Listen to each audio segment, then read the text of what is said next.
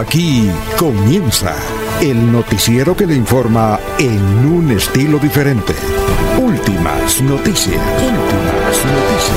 Últimas noticias. La información analizada por los expertos, sin sesgos, explicada con detalles, sin tanta carreta. Últimas noticias por Radio Melodía, también por Facebook y YouTube Radio Melodía. Director Alfonso Pineda Chaparro.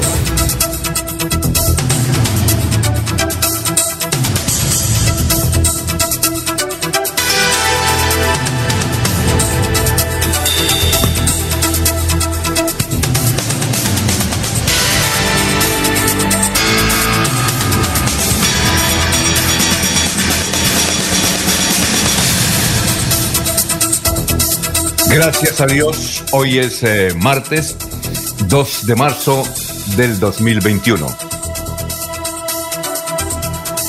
Nos abre el micrófono Arnulfo Otero Carreño para hablar por Radio Melodía 1080M. Estamos por Facebook, estamos también por YouTube. Gracias, gracias por escucharnos, muy amables. Hoy 2 de marzo del 2021, un día como hoy. Gracias a a Juan de Dios, un oyente que habitualmente se envía las efemérides de cada día. Dice que hoy eh, es el día de la ciudad de Medellín. Como un día como hoy fundaron a Medellín, que se llamó, este es el nombre de la ciudad de Medellín, San Lorenzo de Aburrá.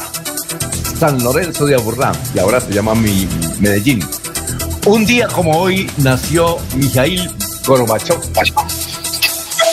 un día como hoy nació Nelson Ned, el pequeño gigante.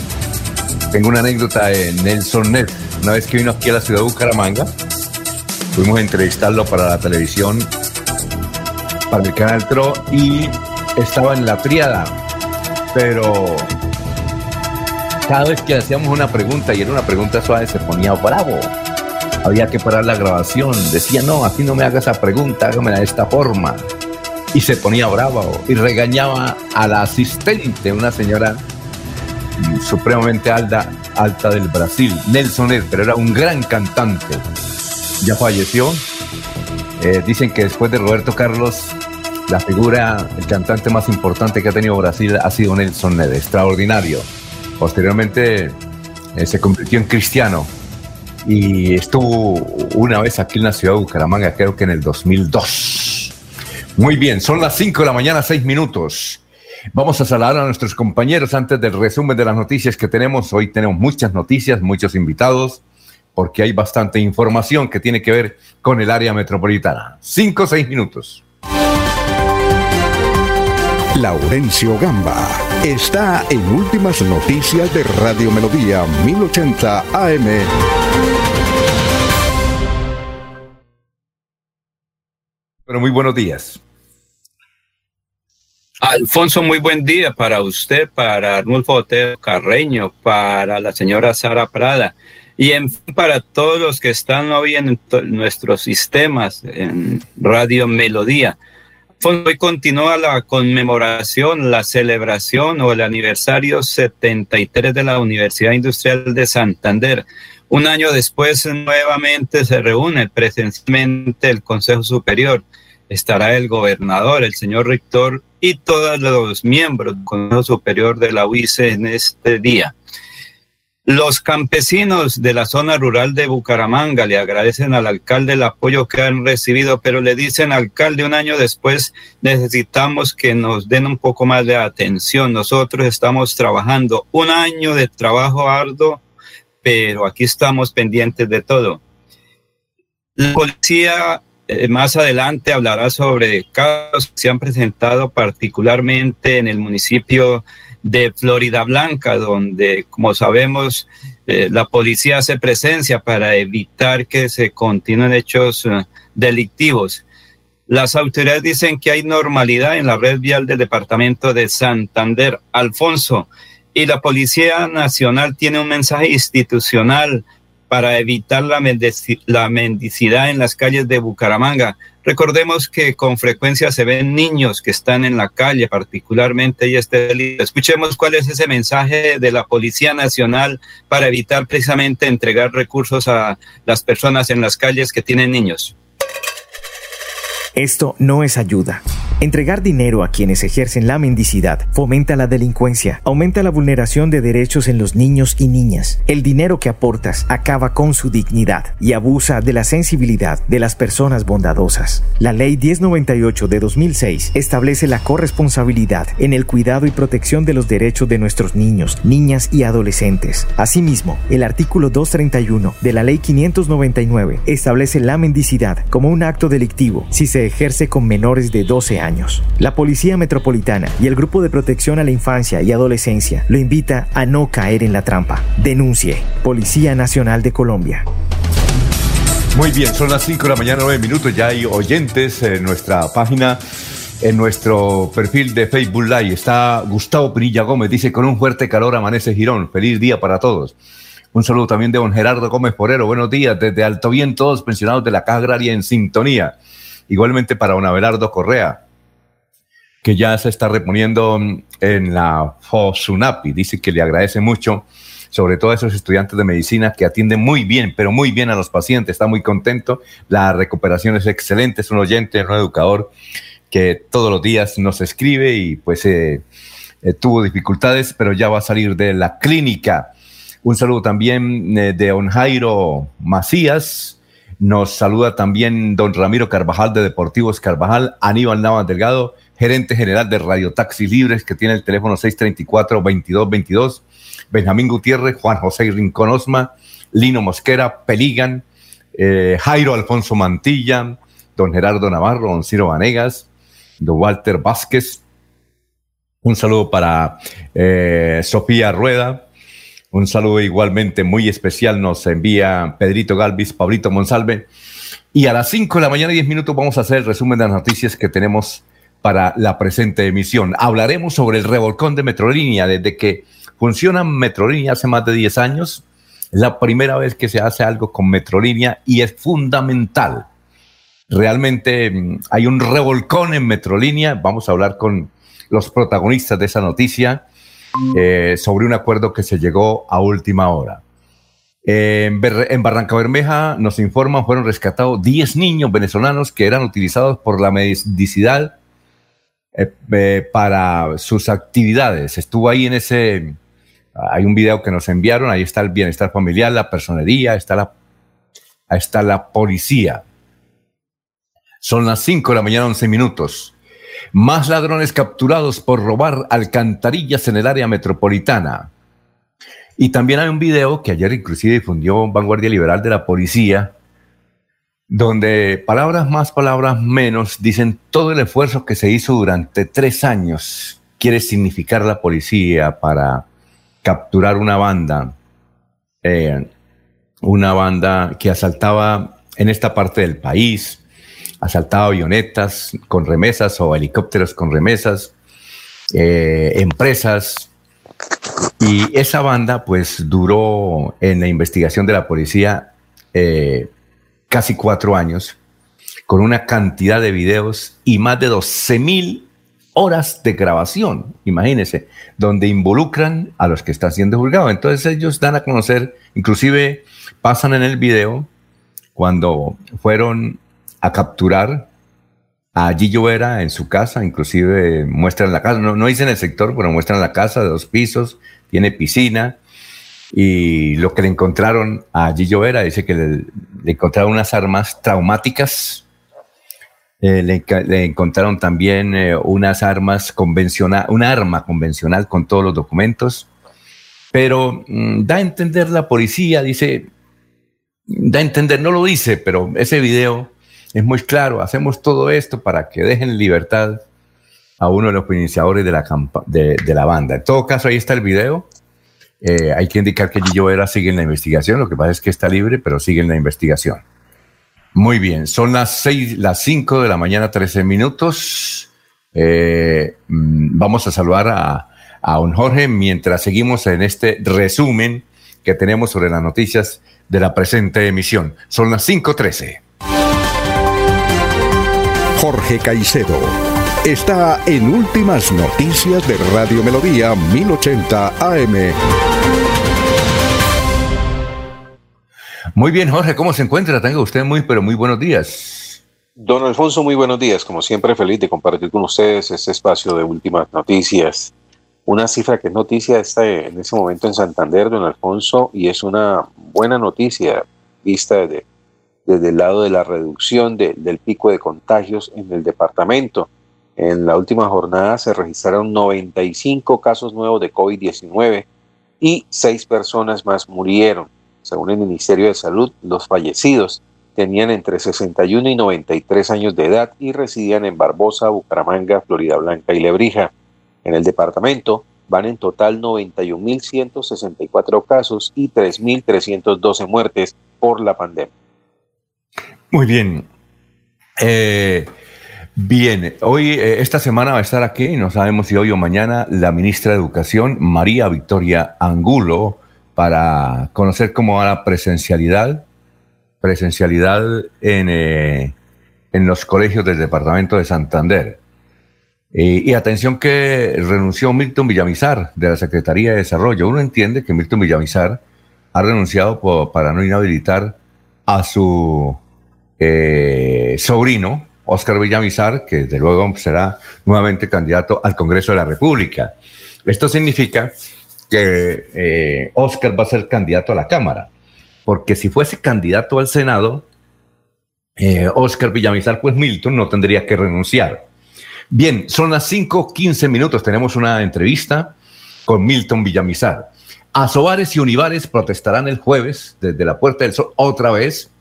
Seguramente iba a estar Carlitos Peña, que trata de decirles cómo es que se hacen las protestas para que tengan algún eco a Sobares y Univares. Protestan en el sentido que quieren que les permitan trabajar porque tienen muchos, muchos empleos que, con los cuales que responder.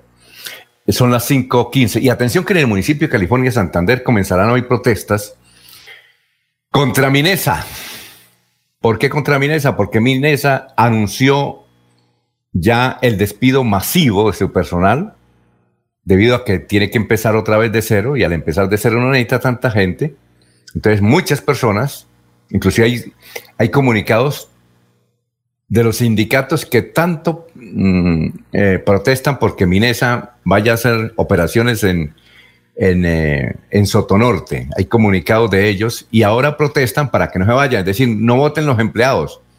Uno a veces no entiende los sindicatos y sobre todo la Central Única de Trabajo y tenemos que entrevistarlos a ellos. Hoy martes se cumple otra etapa del túnel de la paz que van a unir eh, las dos salidas. Va a estar aquí la vicepresidenta de la República. Esto es en el túnel de la paz. No sé si Jorge lo conoce. es uno de los túneles más, túneles más grandes que hay en el departamento de Santander. Tiene tres kilómetros y pico. Jorge, ¿usted conoce eh, ese túnel? Lo que va, lo van a entregar en la primera etapa. Pues no para el servicio, pero ya viene la viceministra, viene perdón, viene la vicepresidenta, iba a venir el presidente Duque, pero muchas actividades, entonces viene la vicepresidenta en el día de hoy, en un acto especial que se va a cumplir en el municipio de Lebrija, ahí en el tramo donde la ruta del cacao. Usted conoce ese sector, Jorge, ¿verdad? Sí, señor, claro. Señor eh, eso hace parte de las obras de ese túnel de, de, la ruta del cacao, la ruta, la, la vía complementaria para hacerle el quite a los columbiones, al sector de los columbiones que ha dado tanto problema durante los últimos años. Eh, eh, el túnel como tal no, no ha sido presentado aún ante medios de comunicación o, autoridades. Eh, hoy sería la, la, primera exhibición de, de, los trabajos que allí se están realizando. Recuerdo, recordemos que la semana pasada anunciamos en este medio que se había terminado con la etapa del Caleb. el Caleb es el encuentro de de los dos puntos de, excavación, ¿sí? que daban, pues, ya unían, eh, que perforaron la montaña para, para hacer este trayecto y hoy pues entonces será presentado eh, ante la vicepresidenta de la República, Marta Lucía Ramírez, que entre otras cosas también estará en Barranca Bermeja en la presentación, en la conformación de la primera sociedad de municipios del Magdalena Medio.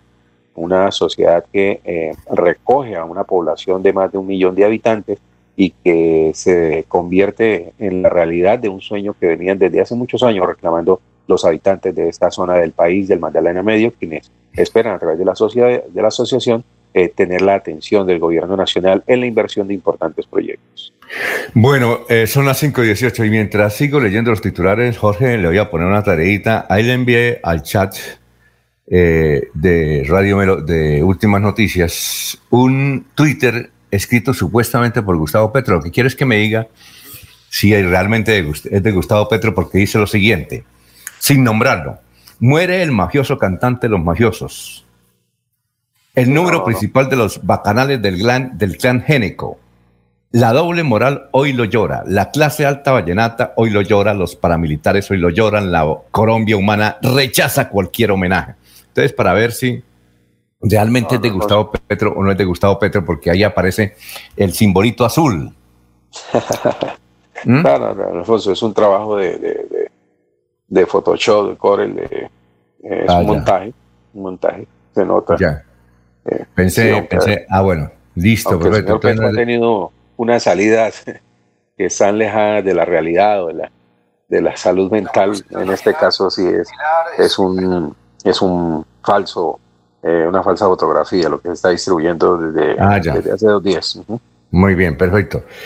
Eh, bien, son las 5 de la mañana, 19 minutos. En Santa Elena no pueden seguir los atropellos. La gente está asustada por contagios de coronavirus como consecuencia de la inauguración de la discoteca El Rincón, pero el comandante de la policía sí nos, eh, nos dejó desilusionados. El comandante de la policía de Santander nos dejó desilusionados igualmente a los habitantes de Santa Elena de Lopón, porque cerró la, la discoteca por tres días, claro. Lunes, martes, miércoles. Ellos no necesitan abrirla lunes, martes, miércoles, porque la van a abrir el fin de semana. ¿Qué tal esa, esa medida, señor comandante? ¿Cómo? Mientras sí. el aseo. Uy, y no le da pena el comandante de la policía de Santander dar a conocer esa noticia. Bueno, en una vereda de Sabana de Torres se accidentó un jeep al caer a un abismo y perdió la vida una extraordinaria jugadora de microfútbol. Lisette Paola Robles Rincón, de 25 años, era la estrella de microfútbol en Barranca Bermeja. 5-20 minutos. La dirección de la unidad de restitución de tierras del Magdalena Media hizo ayer, hizo en las últimas horas una actividad muy importante en la vereda Marta de Girón. Pues allá le entregaron las tierras a la familia Mota, que tuvo hace 20 años que abandonar su parcela y las actividades de ganadería que allí desarrollaban por la coacción y las amenazas del reclutamiento forzado de los FARC y los paramilitares. Pues bien, la Dirección de Unidad de Restitución de Tierras hubo el acto y entregaron nuevamente la finca que habían dejado los integrantes de la familia Mota. Se instaló ayer el primer periodo de sesiones del Consejo de Bucaramanga, no hubo así novedades importantes al respecto, todo normalito.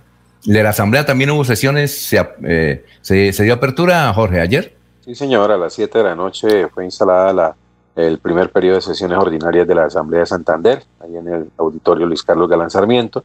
La mayoría de los corporados participaron de esta sesión de manera virtual eh, se encontraban eh, en, la zona del municipio de San Vicente de Chucurí, eh, donde se están realizando algunos encuentros por parte del gobierno seccional y por ello pues entonces participaron de manera virtual. Solo cuatro diputados estuvieron presentes en el, auditorio. La sesión estuvo presidida por el segundo vicepresidente Jonathan Duarte. Muy bien. ¿Y René ya se posicionó o no? No, señor. ¿Ah, todavía va el, doctor Arnachi? Sí, señor. Muy cumplido y muy participativo dentro de las sesiones. Muy bien, son las 5.22. Eh, y atención que la Procuraduría suspendió por tres meses a los concejales de Florida Blanca que eligieron personero en el 2016. Ayer salió el fallo en primera instancia. Imagínense, son 350 hojas. Eso es más que un libro. 350 hojas el fallo. Y además es en primera instancia. Bien, eh, tienen derecho a, apelar. Seguramente lo van a apelar ante la misma Procuraduría.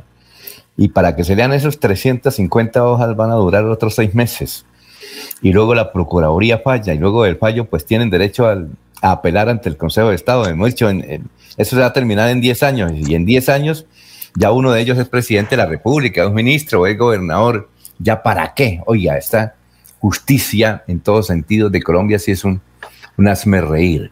Bueno, hoy Vanguardia Liberal trae en, su, eh, en, en una de sus páginas, dice, alarma por escalada de hurtos en cabecera. Ciudadanos reclaman a las autoridades una mayor presencia para combatir la inseguridad en en cabecera. Sus habitantes aseguran que no tienen paz ni siquiera para salir a los parques, mientras que los empresarios denuncian constantes robos. A nivel nacional, la noticia más importante tiene que ser la decisión y la expectativa que hay para que un santanderiano decida la suerte de Álvaro Uribe, imagínense. Gabriel Jaimes, el fiscal Gabriel Jaimes, definirá en esta semana si lo acosará y lo llevará a juicio, por el contrario, solicitará la preclusión de la investigación a Álvaro Uribe Vélez. Es decir, las manos, es decir, a, Álvaro Uribe está en manos de un santanderiano, Gabriel Jaimes. Hay expectativa por conocer qué va a pasar con esa situación. Y ayer lunes, primero, 1 de marzo, el juzgado tercero penal municipal, es una noticia nacional, confusión de garantías de Barranquilla, emitió la orden de arresto contra la gobernadora del Atlántico, Elsa Noguera la decisión del juez se debió al desacato de un fallo de julio del año pasado que ordenaba el restablecimiento de Alberto Acosta Pérez como director del Hospital Metropolitano. Esa es la noticia nacional más importante. La internacional, eh, las más importantes, a ver, los casos de, COVID que siguen bajando notablemente. Ayer se registraron 309 mil casos a nivel mundial, es decir, la mitad de los que se venían registrando 8 mil fallecidos, la mitad. 90 mil personas están hospitalizadas, muy pocas, según los datos que han venido, se han venido registrando. La otra noticia internacional es sobre el presidente de El Salvador. Ya se dieron a conocer los resultados. Después de tener un Congreso en contra, ahora tiene un Congreso a favor. el 56% del Congreso quedó a disposición de Bukele, este joven mandatario que ha hecho cosas interesantes creo que no cumple 40 años, pero ha dado mucho de qué hablar. Le ha dado con todo a esos directores de periódicos y medios de información de radio y televisión que comienzan a usar a la población para hacer protestas, pero ha dado con todo y el muchacho ha salido adelante. Y, el, y la población del Salvador eh, ahora sí le dejó todo porque el 56% del Congreso estará de su favor. Son las 5 eh, de la mañana, 25 minutos. Vamos a escuchar a... Ah, pero antes aquí hay una noticia que trae el periódico El Tiempo. El Tiempo que es una abogada, eh, una abogada que, ah, se me perdió el nombre, una abogada que le ganó el pleito a, a Uniciencias, abogada de 52 años, es una mujer trans, uniciencia aquí en la ciudad de Bucaramanga. Recuerdan ustedes que ella quería que en el diploma no dijeran abogado, sino abogada, porque ella es mujer. Y ella ganó.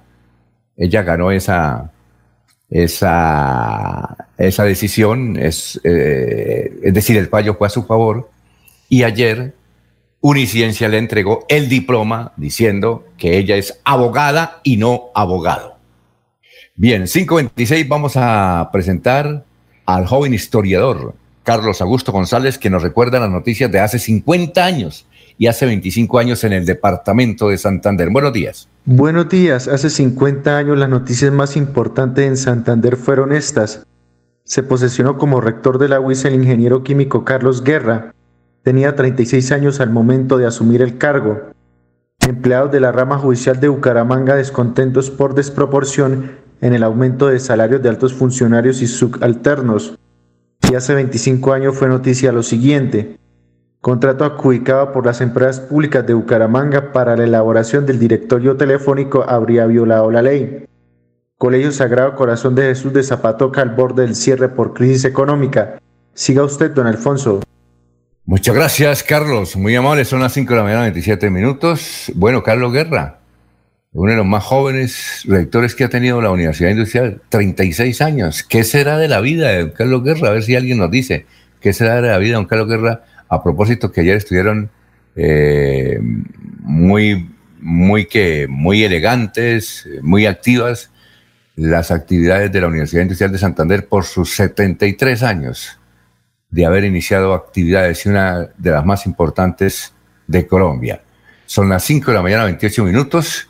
Vamos a, al obituario en la funeraria San Pedro. Está Eduiges Puentes Chiquillo, Maike Ramírez, Lucila de Medina, Juan Agustín Buenahora Rodríguez, cenizas presentes, José Noel Rangel, Ana Paula Duarte Báez, Dulcelina Pico. Y en Los Olivos, Los Olivos están Pedro José Ramírez Mendoza, Mari Martínez de Morales, Yolanda Ramírez Gamboa, Antonio María Sandoval Gómez, Funeraria San Pedro y Los Olivos. Y estamos saludando a nuestros oyentes que ya comenzaron a vincularse a Radio Melodía. Juan Martínez nos escribe desde el municipio de Albania, ¿ve usted? Eh, José, José Buenahora nos escribe aquí desde el sector de la vereda, ¿la vereda qué? ¿Cómo es? Corregimiento 1, Corregimiento 1 de Bucaramanga. Igualmente, eh, Rodrigo Hurtado nos escribe del barrio San Francisco. Juan nos escribe del centro de la ciudad de Bucaramanga. Alberto, Alberto Díaz nos escribe del barrio Gaitán. Gracias por la sintonía. Vamos a hacer una pausa.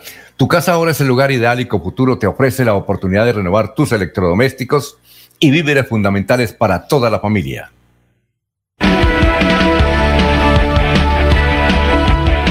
Melodía es la radio que lo tiene todo. Noticias. Deportes. Música. Variedades.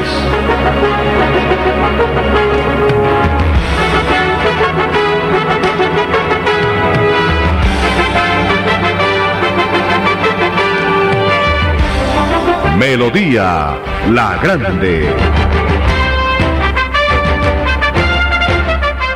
Cada día trabajamos para estar cerca de ti.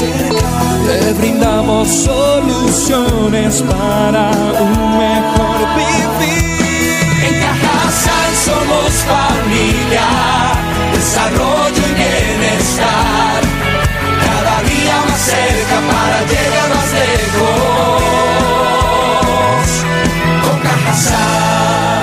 Vigilado Super Subsidio se va la noche y llega últimas noticias. Todos los días, desde las 5 de la mañana, empezar el día bien informado y con entusiasmo.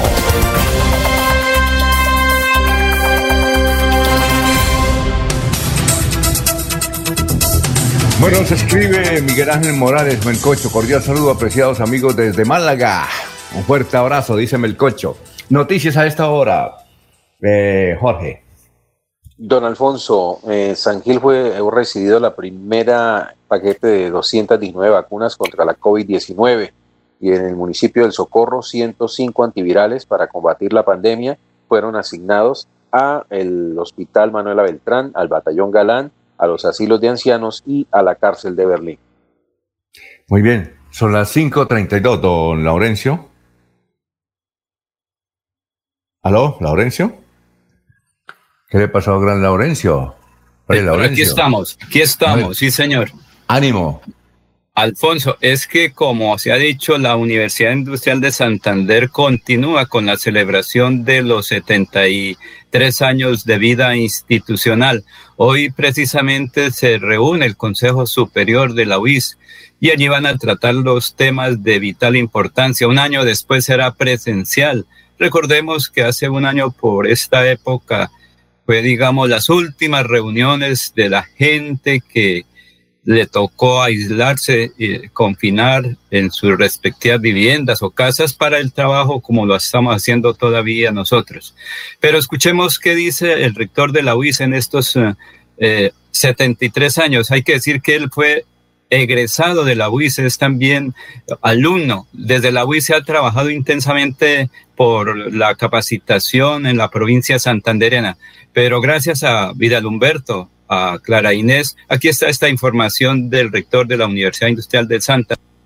Son un placer saludar a toda su amable audiencia en un día tan especial para los santanderianos como es preparando la reunión del Consejo Superior que es el día 2 de marzo y entonces estuvimos trabajando en comisiones, en las comisiones del Consejo que son básicamente eh, subgrupos del Consejo Superior que estudian los documentos que luego se llevan al Consejo Superior.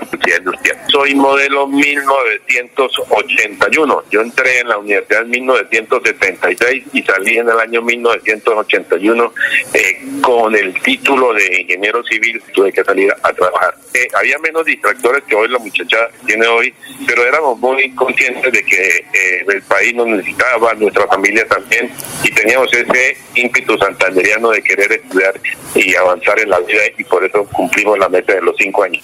La Dirección General de Comunicaciones de la universidad que bajo la batuta del profesional Vidal Abreu, todo un conjunto de compañeros del área vuestra de comunicación social han estado pendientes de colocar en boga en, el país eh, la tendencia de la universidad, dado que estamos teniendo los 73 años y la verdad que tenemos muy buenos réditos, tenemos participación de diversos lugares del mundo y, y entiendo que era, pero entre más lejos está de nuestro terruño, más se valora y quiere a nuestra querida institución egresados de la universidad están en cargos muy importantes, son científicos del universo, del mundo.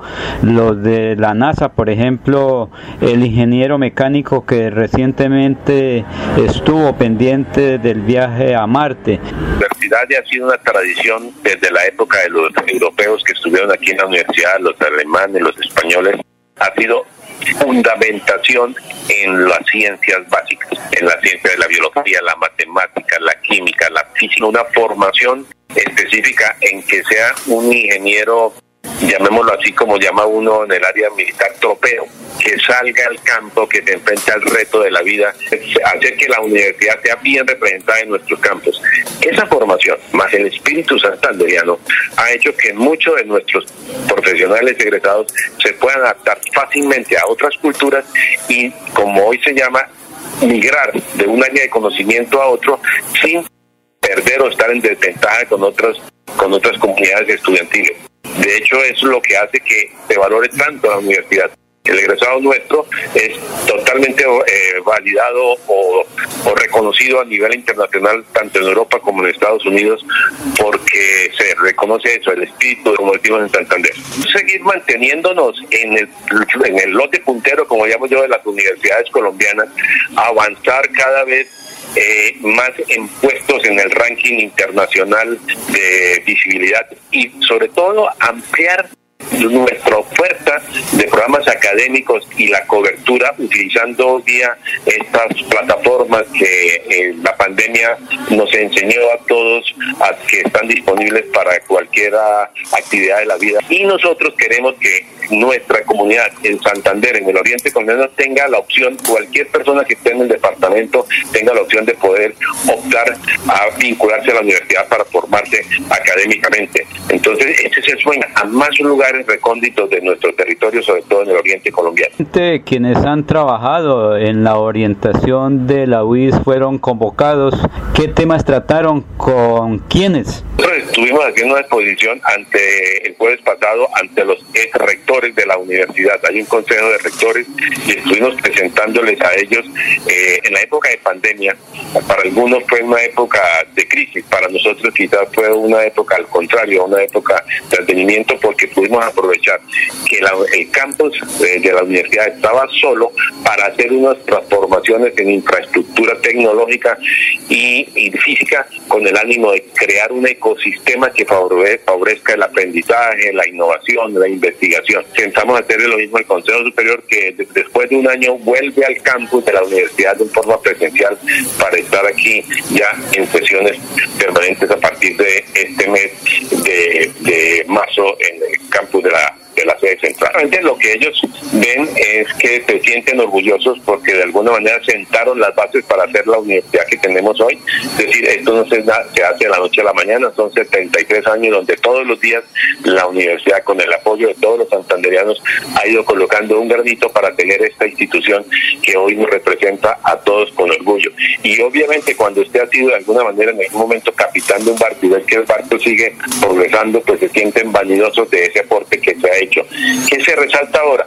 Resalta que la universidad, por fortuna, está inmersa en este nuevo, preparada para estos nuevos retos que se avecinan, como es la educación eh, con ayuda de TICS, que nosotros la llamamos es más bien de presencialidad remota más que una educación virtual. Dos connotaciones. Uno, la UIS que llevamos en el corazón, yo creo que todos los santanderianos, sean sí o no queremos a esta institución, porque además ya aportamos con la Santilla para que siga creciendo.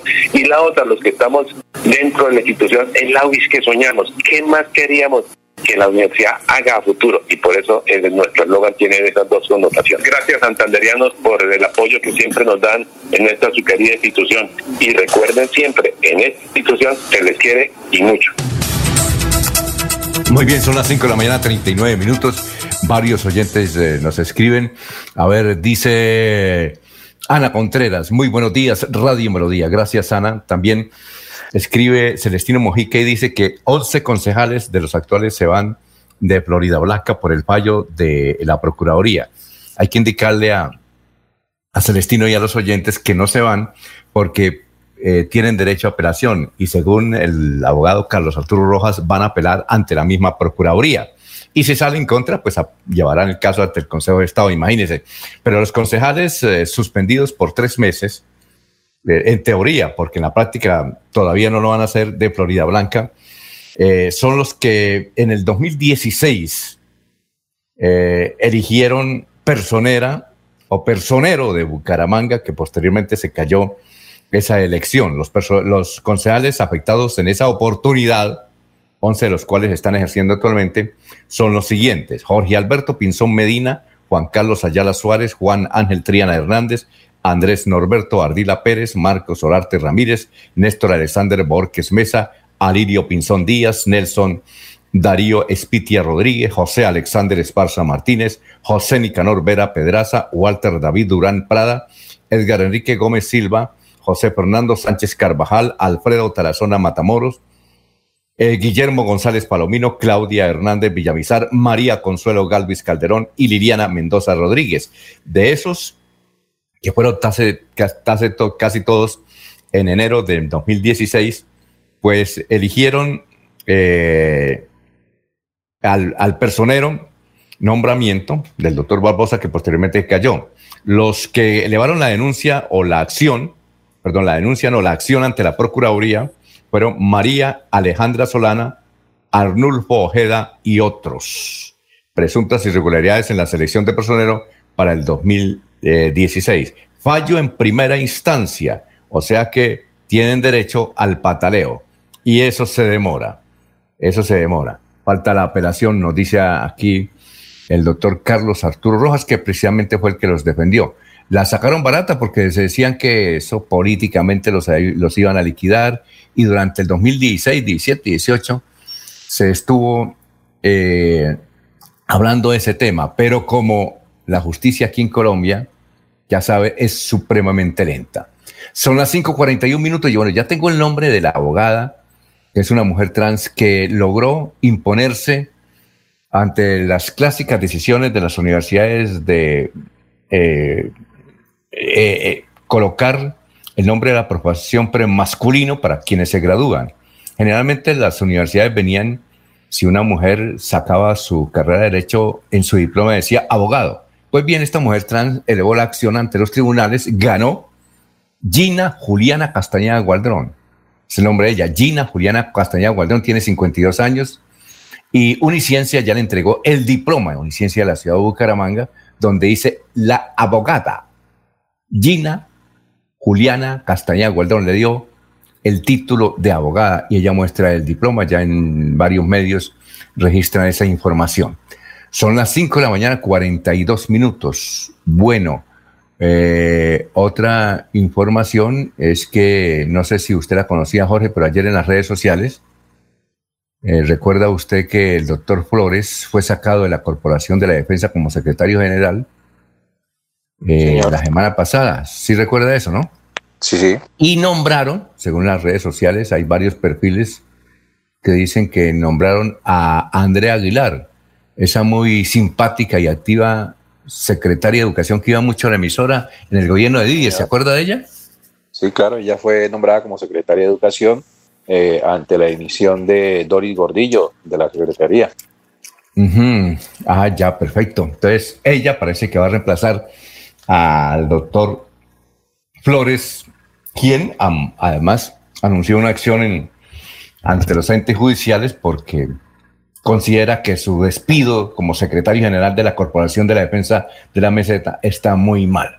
Bueno, aquí nos dicen que, nos recuerdan que el personero que eligieron esos concejales que suspendieron tres meses, en teoría la Procuraduría, en el 2016 fue el doctor Rubiel Barbosa. Rubiel Barbosa. Posteriormente nombraron a otro, a ver si el oyente que me escribió de Rubiel Barbosa me recuerda cuál fue el personero que en esa oportunidad nombraron y que fue el que finalmente quedó. Creo que en Florida, Jorge, no han nombrado personero, ¿no? Ni personero, ¿o sí? Allá también está como Bucaramanga. No tengo el dato, don Alfonso. Allá también hubo un para la Contraloría y para, y para la personería, como muchas ciudades en Colombia, porque las nuevas normas entraba mucho la interpretación para elegir personero y por esto es que se presentan esas situaciones. Así es que si nos dan el nombre del, del, nuevo, del que terminó finalmente, que había, él logró, una especie como de meritocracia, seguir, seguir, seguir adelante y logró finalmente que lo eligieran personero. Y terminó, terminó. Pero no sabemos si en esta oportunidad nos hace falta, don Ernesto, si ya eligieron personero o no, porque en Blanca, como en otras ciudades, Bucaramanga entre ellas, Aquí, por ejemplo, no se ha podido elegir contralor. Eh, ya empezamos el segundo año de las, de las actividades y no se ha podido elegir contralor. Bueno, el doctor Escamilla, sí.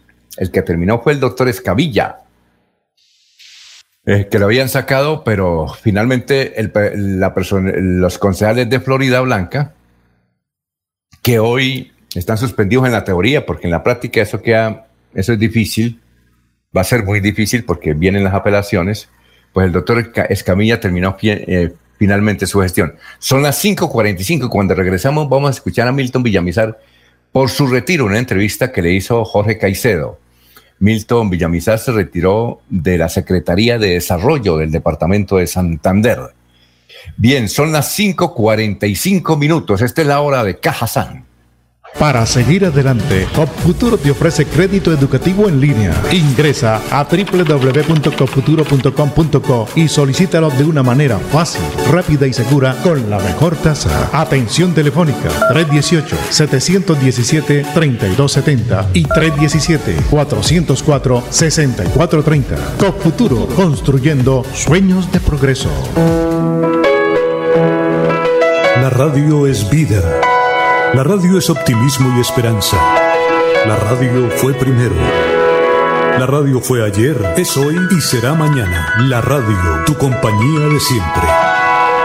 Somos la radio, somos la radio. Y hoy como siempre, entramos en tu casa porque somos parte de tu familia en esta lucha por la vida. Con Radio Melodía y últimas noticias, quédate en casa.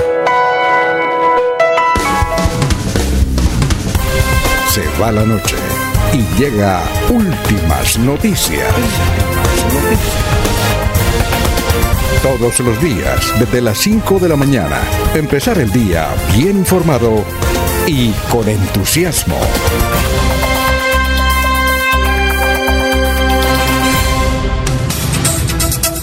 Muy bien, son las 5.47 minutos, estamos en Radio Melodía 5.47.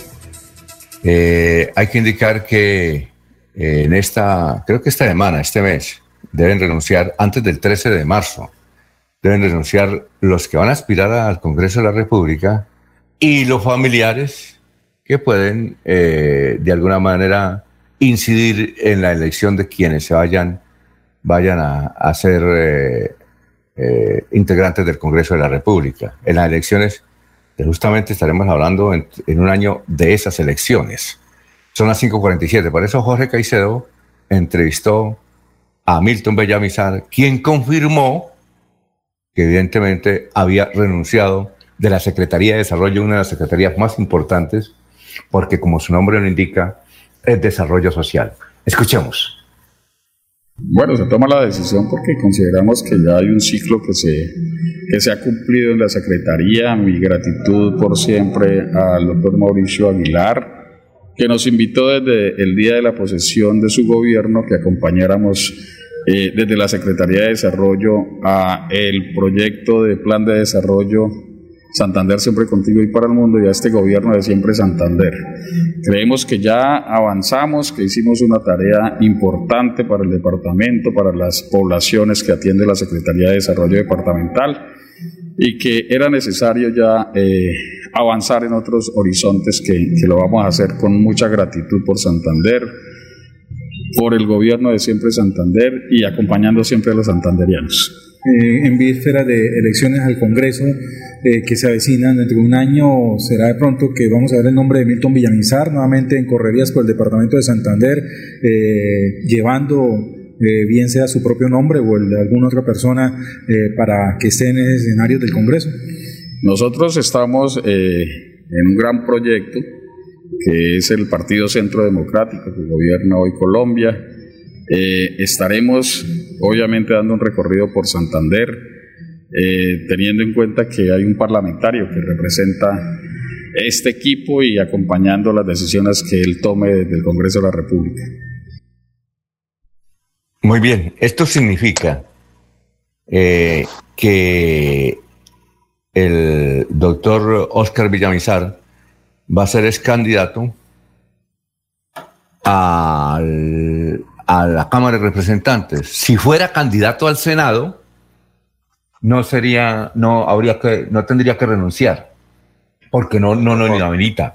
Pero eso, entonces renueva la posibilidad de que Oscar Villamizar va a continuar como en, en, la Cámara de Representantes y por el Centro Democrático será candidato al Senado. Poco a poco se van ajustando las cargas, dicen nuestros campesinos.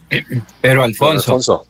Sí, Jorge. Sí. Ya vamos con. Pero pero sí, Alfonso, eh, no es del todo eh, eh, asegurada ya esa versión de que Oscar Villamizar repetiría una campaña a la Cámara de Representantes. Sencillamente lo que ha dicho Milton Villamizar es que pues se toman las prevenciones de, para que si definitivamente le toca volver a repetir una campaña a la Cámara, pues no tener ningún tipo de, de inhabilidad o, o impedimento, ¿sí? Por eso entonces Milton Villamizar se hace a un lado. Puede ser que en el transcurso de las próximas semanas, próximos meses, se tome la decisión que Oscar Villamizar pues aspire al Senado y, y, pues obviamente comenzaría pues toda una campaña nacional para poder adelantar esta campaña.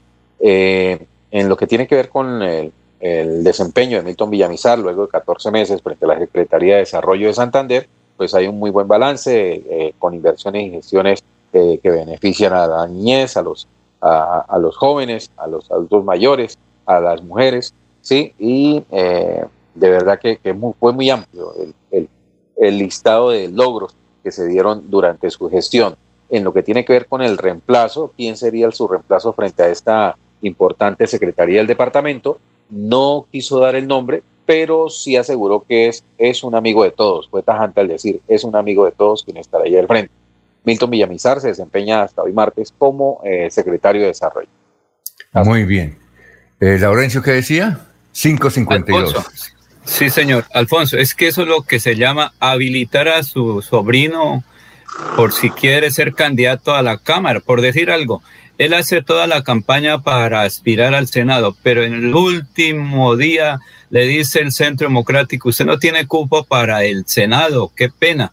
Eso es lo que se llama, pues no tendría ninguna posibilidad. En cambio, eh, cualquier cosa puede suceder en política. Recordemos que es muy dinámica. Él hace campaña para el Senado, pero finalmente puede terminar eh, nuevamente aspirando a la Cámara de Representantes, lo que llama habilitar en cualquier circunstancia. Entonces, por eso el doctor Milton Villamizar dice, no quiero que en el futuro mi sobrino tenga algún impedimento, una inhabilidad. Y como ya hay casos que se conocen, dijo, no, hay mejor renunciar antes que me digan que lo estoy inhabilitando. Pero segundo, Alfonso, es que parece que por estos días se dan otros cambios de secretario de despacho. Se hablan que van a salir tres o cuatro personas. No se sabe si van a hacer carrera política o qué situación. Pero lo cierto es que antes del 13 de marzo van a salir varias personas de la gobernación de Santander, de la alcaldía, posiblemente de otras, eh, de la alcaldía de Bucaramanga y posiblemente de otras entidades. Todo para que se queden habilitados y puedan proyectar sus nombres como aspirantes a la Cámara de Representantes o senador, porque es que para el Senado también se requiere que esa persona tenga un año antes el aspirante de estar habilitado. Eso es, hay que esperar que en estos días se van a dar una serie de cambios en varias administraciones. Comenzó marzo a un año antes de elección, Alfonso. Muy bien, son las 5.53, a las 6 vamos a tener eh, funcionarios para hablar de Metrolínea. ¿Qué va a pasar con Metrolínea? y noticias a esta hora, Jorge. Estamos en Radio Melodía, 554, estamos saludando a, dice Chepe, del barrio La Victoria. Un saludo, Chepe, gracias por la sintonía. Segundo, don Alfonso, que tengo habilitada la pantalla, pero tengo una buena importante, importante noticia, tiene que ver con el nombramiento de un nuevo magistrado en Santander el abogado sangileño Carlos Fernando Niño Gómez, es el nuevo magistrado de la Sala Penal Tribunal Superior de Bucaramanga. La designación la hizo la Corte Suprema de Justicia. El jurista tiene 57 años, es egresado de la Universidad Santo Tomás de Bucaramanga y es especialista en el sistema penal acusatorio e investigación criminal de la Universidad Católica. Durante su vida profesional se ha desempeñado como abogado litigante, defensor público, juez municipal de Barranca Bermeja y con juez del Tribunal Superior de San Gil y de la Sala de Instrucción Penal de la Corte Suprema de Justicia. Fue el primer director ejecutivo de FENALCO capítulo de Guanentá y Comuneros. Es hijo del exmagistrado de la Sala Civil del Tribunal Superior de San Gil, Pedro León Niño, y hermano del exsecretario de Gobierno de Santander, Manuel, Enrico, Manuel Enrique Niño Gómez. Se posesionó en el cargo este lunes en la gobernación de Santander. Muy bien, son las 5.55, eh, Laurencio. Alfonso, es que en Barranca Bermeja se presentó un incendio forestal que destruyó unas 20 hectáreas de tierra, particularmente cultivadas en palma de aceite. Esto fue en el sector de la meseta de San Rafael. La preocupación es que se afectó también bastante parte verde en este municipio, en el distrito especial de Barranca Bermeja fue precisamente la participación de los bomberos de Ecopetrol del municipio que evitaron que se propagara esta acción.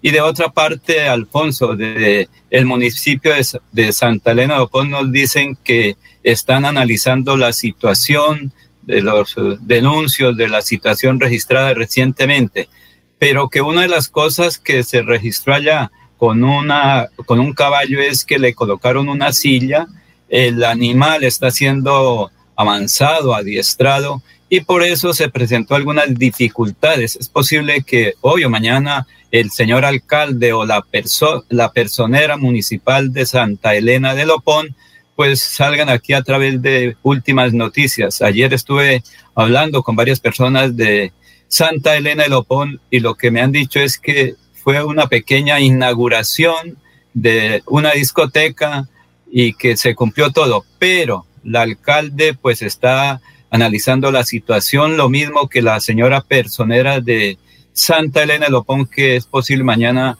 nos salga a, través de Radio Melodía. Lo que pasa es que con Santa Elena, Alfonso, las comunicaciones vía telefónica son un poco difíciles. Recordemos que está bastante. vamos con el invitado, Laurencio. No, es que no, no, no, no. Ellos no, quisieron hablar. Señor. ¿No, no, no, quisieron hablar, pero me dijeron que mañana. Usted sabe que si la persona no quiere hablar, pues no se puede sacar esos eh, datos al aire. Sí, yo hablé con varias personas, pero no, no, nosotros no nos podemos eh, eh, hablar sobre esos temas que lo haga el señor alcalde, que lo haga el la personera o que lo hagan otras entidades. Vamos con otro invitado. Vamos con otro invitado. Alfonso, es que en un año de pandemia, pues la gente está muy preocupada en el sector rural de Bucaramanga. Precisamente Moisés Ortiz y otras personas han dicho que gracias a las autoridades, pero requieren más presencia. Aquí está precisamente los campesinos de Bucaramanga que le piden más atención al alcalde y le agradecen por lo que vienen realizando, sobre todo en las uh, ventas de mercadillo los domingos. Ha ido muy bien, ayuda para nosotros como agricultores, porque tenemos una ventaja de que nosotros vamos a, a, tener más utilidades en el trabajo que nosotros realizamos cada día. Un año ya la pandemia, ¿cómo les ha ido durante este año? Pues este año pues nos ha tocado más pesadito porque como no veníamos al mercado, entonces nos tocaba sacarlo a las plazas o mermar en, en el asunto de los cultivos porque era escasez la, la salida para el comercio han tenido de la administración del ingeniero Juan Carlos Cárdenas? Eh, un buen apoyo porque él nos ha colaborado y nos ha dado la oportunidad nuevamente de poder seguir trabajando aquí en, los mercados mercadillos campesinos. Los visitó la Secretaría de Salud, ¿qué les dijo? que estábamos bien que siguiéramos siguiendo con los protocolos que había mientras se podía organizar ya nuevamente la, la vida normal. ¿Y si sirve traer los productos aquí? ¿Les da utilidad? Claro, sí nos da una buena utilidad, pues, como un 90% para nosotros, más ayuda para nuestro sustento en la vida. ¿Qué le dice el alcalde de Bucaramanga? Que estamos bien y que sigamos así, que nos siga apoyando. Muy amable por estar aquí en Radio Melodía. Gracias.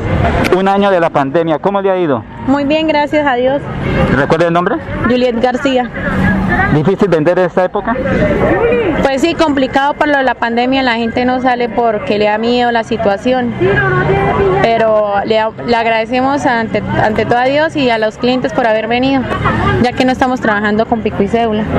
No hemos trabajado nunca con pico y cédula desde que inició la pandemia, porque el señor alcalde y el gobernador nos ha colaborado.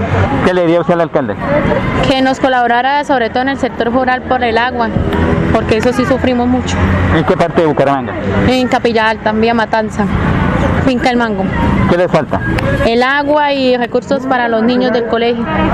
¿Me recuerda el nombre, señora? ¿Usted qué viene a comprar? Yo vengo pues a dar una vuelta, a revisar qué están trayendo los campesinos eh, para ofrecerle a la gente de la ciudad. Porque esa fue una sugerencia que yo le hice al ingeniero Rodolfo recién de que él fue nombrado, que le diera oportunidad al campesino de traer los productos al, y darlos a un precio más económico, se beneficiaban ellos y nos beneficiamos nosotros como consumidores.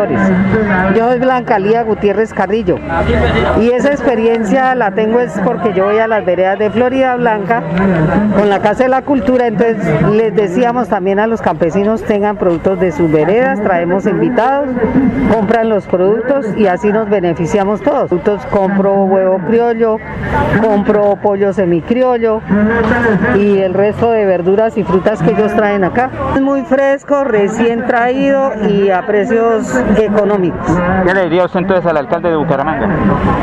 Que siga apoyando esta actividad porque es muy importante y, para fomentar el progreso del campesino porque él es el que directamente se esfuerza mucho para traernos los productos a, a la ciudad durante un año de pandemia, así ya. Entonces hay que darle oportunidad más al campesino porque es el que, el que mejor dicho, se esfuerza por traernos lo mejor. Gracias.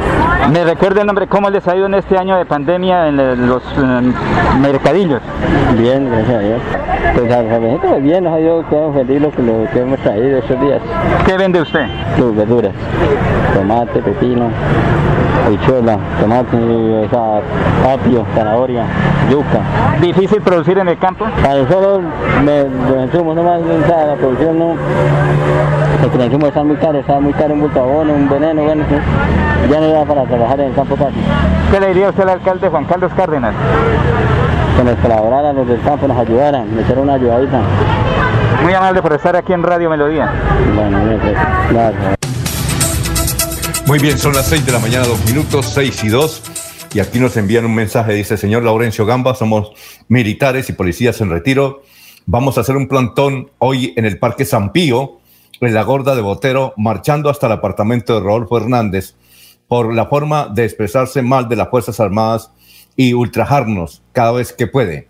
Eh, lo invito, señor Laurencio Gamba, que traiga los equipos periodísticos para que nos haga una un registro de la información en el noticiero de Radio Melodía. Con mucho gusto, ahí le dejo, don Laurencio, ese mensaje de los militares en retiro que van a hacer hoy a las 3 de la tarde en la Gorda de Botero, un plantón que luego marchará hasta el apartamento de Rodolfo Hernández, de que hay cerca, por la forma de expresarse mal, dicen ellos, de las Fuerzas Armadas. Son las 6 de la mañana, tres minutos, vamos a hacer una pausa. Estamos en Radio Melodía. Aquí Bucaramanga, la bella capital de Santander.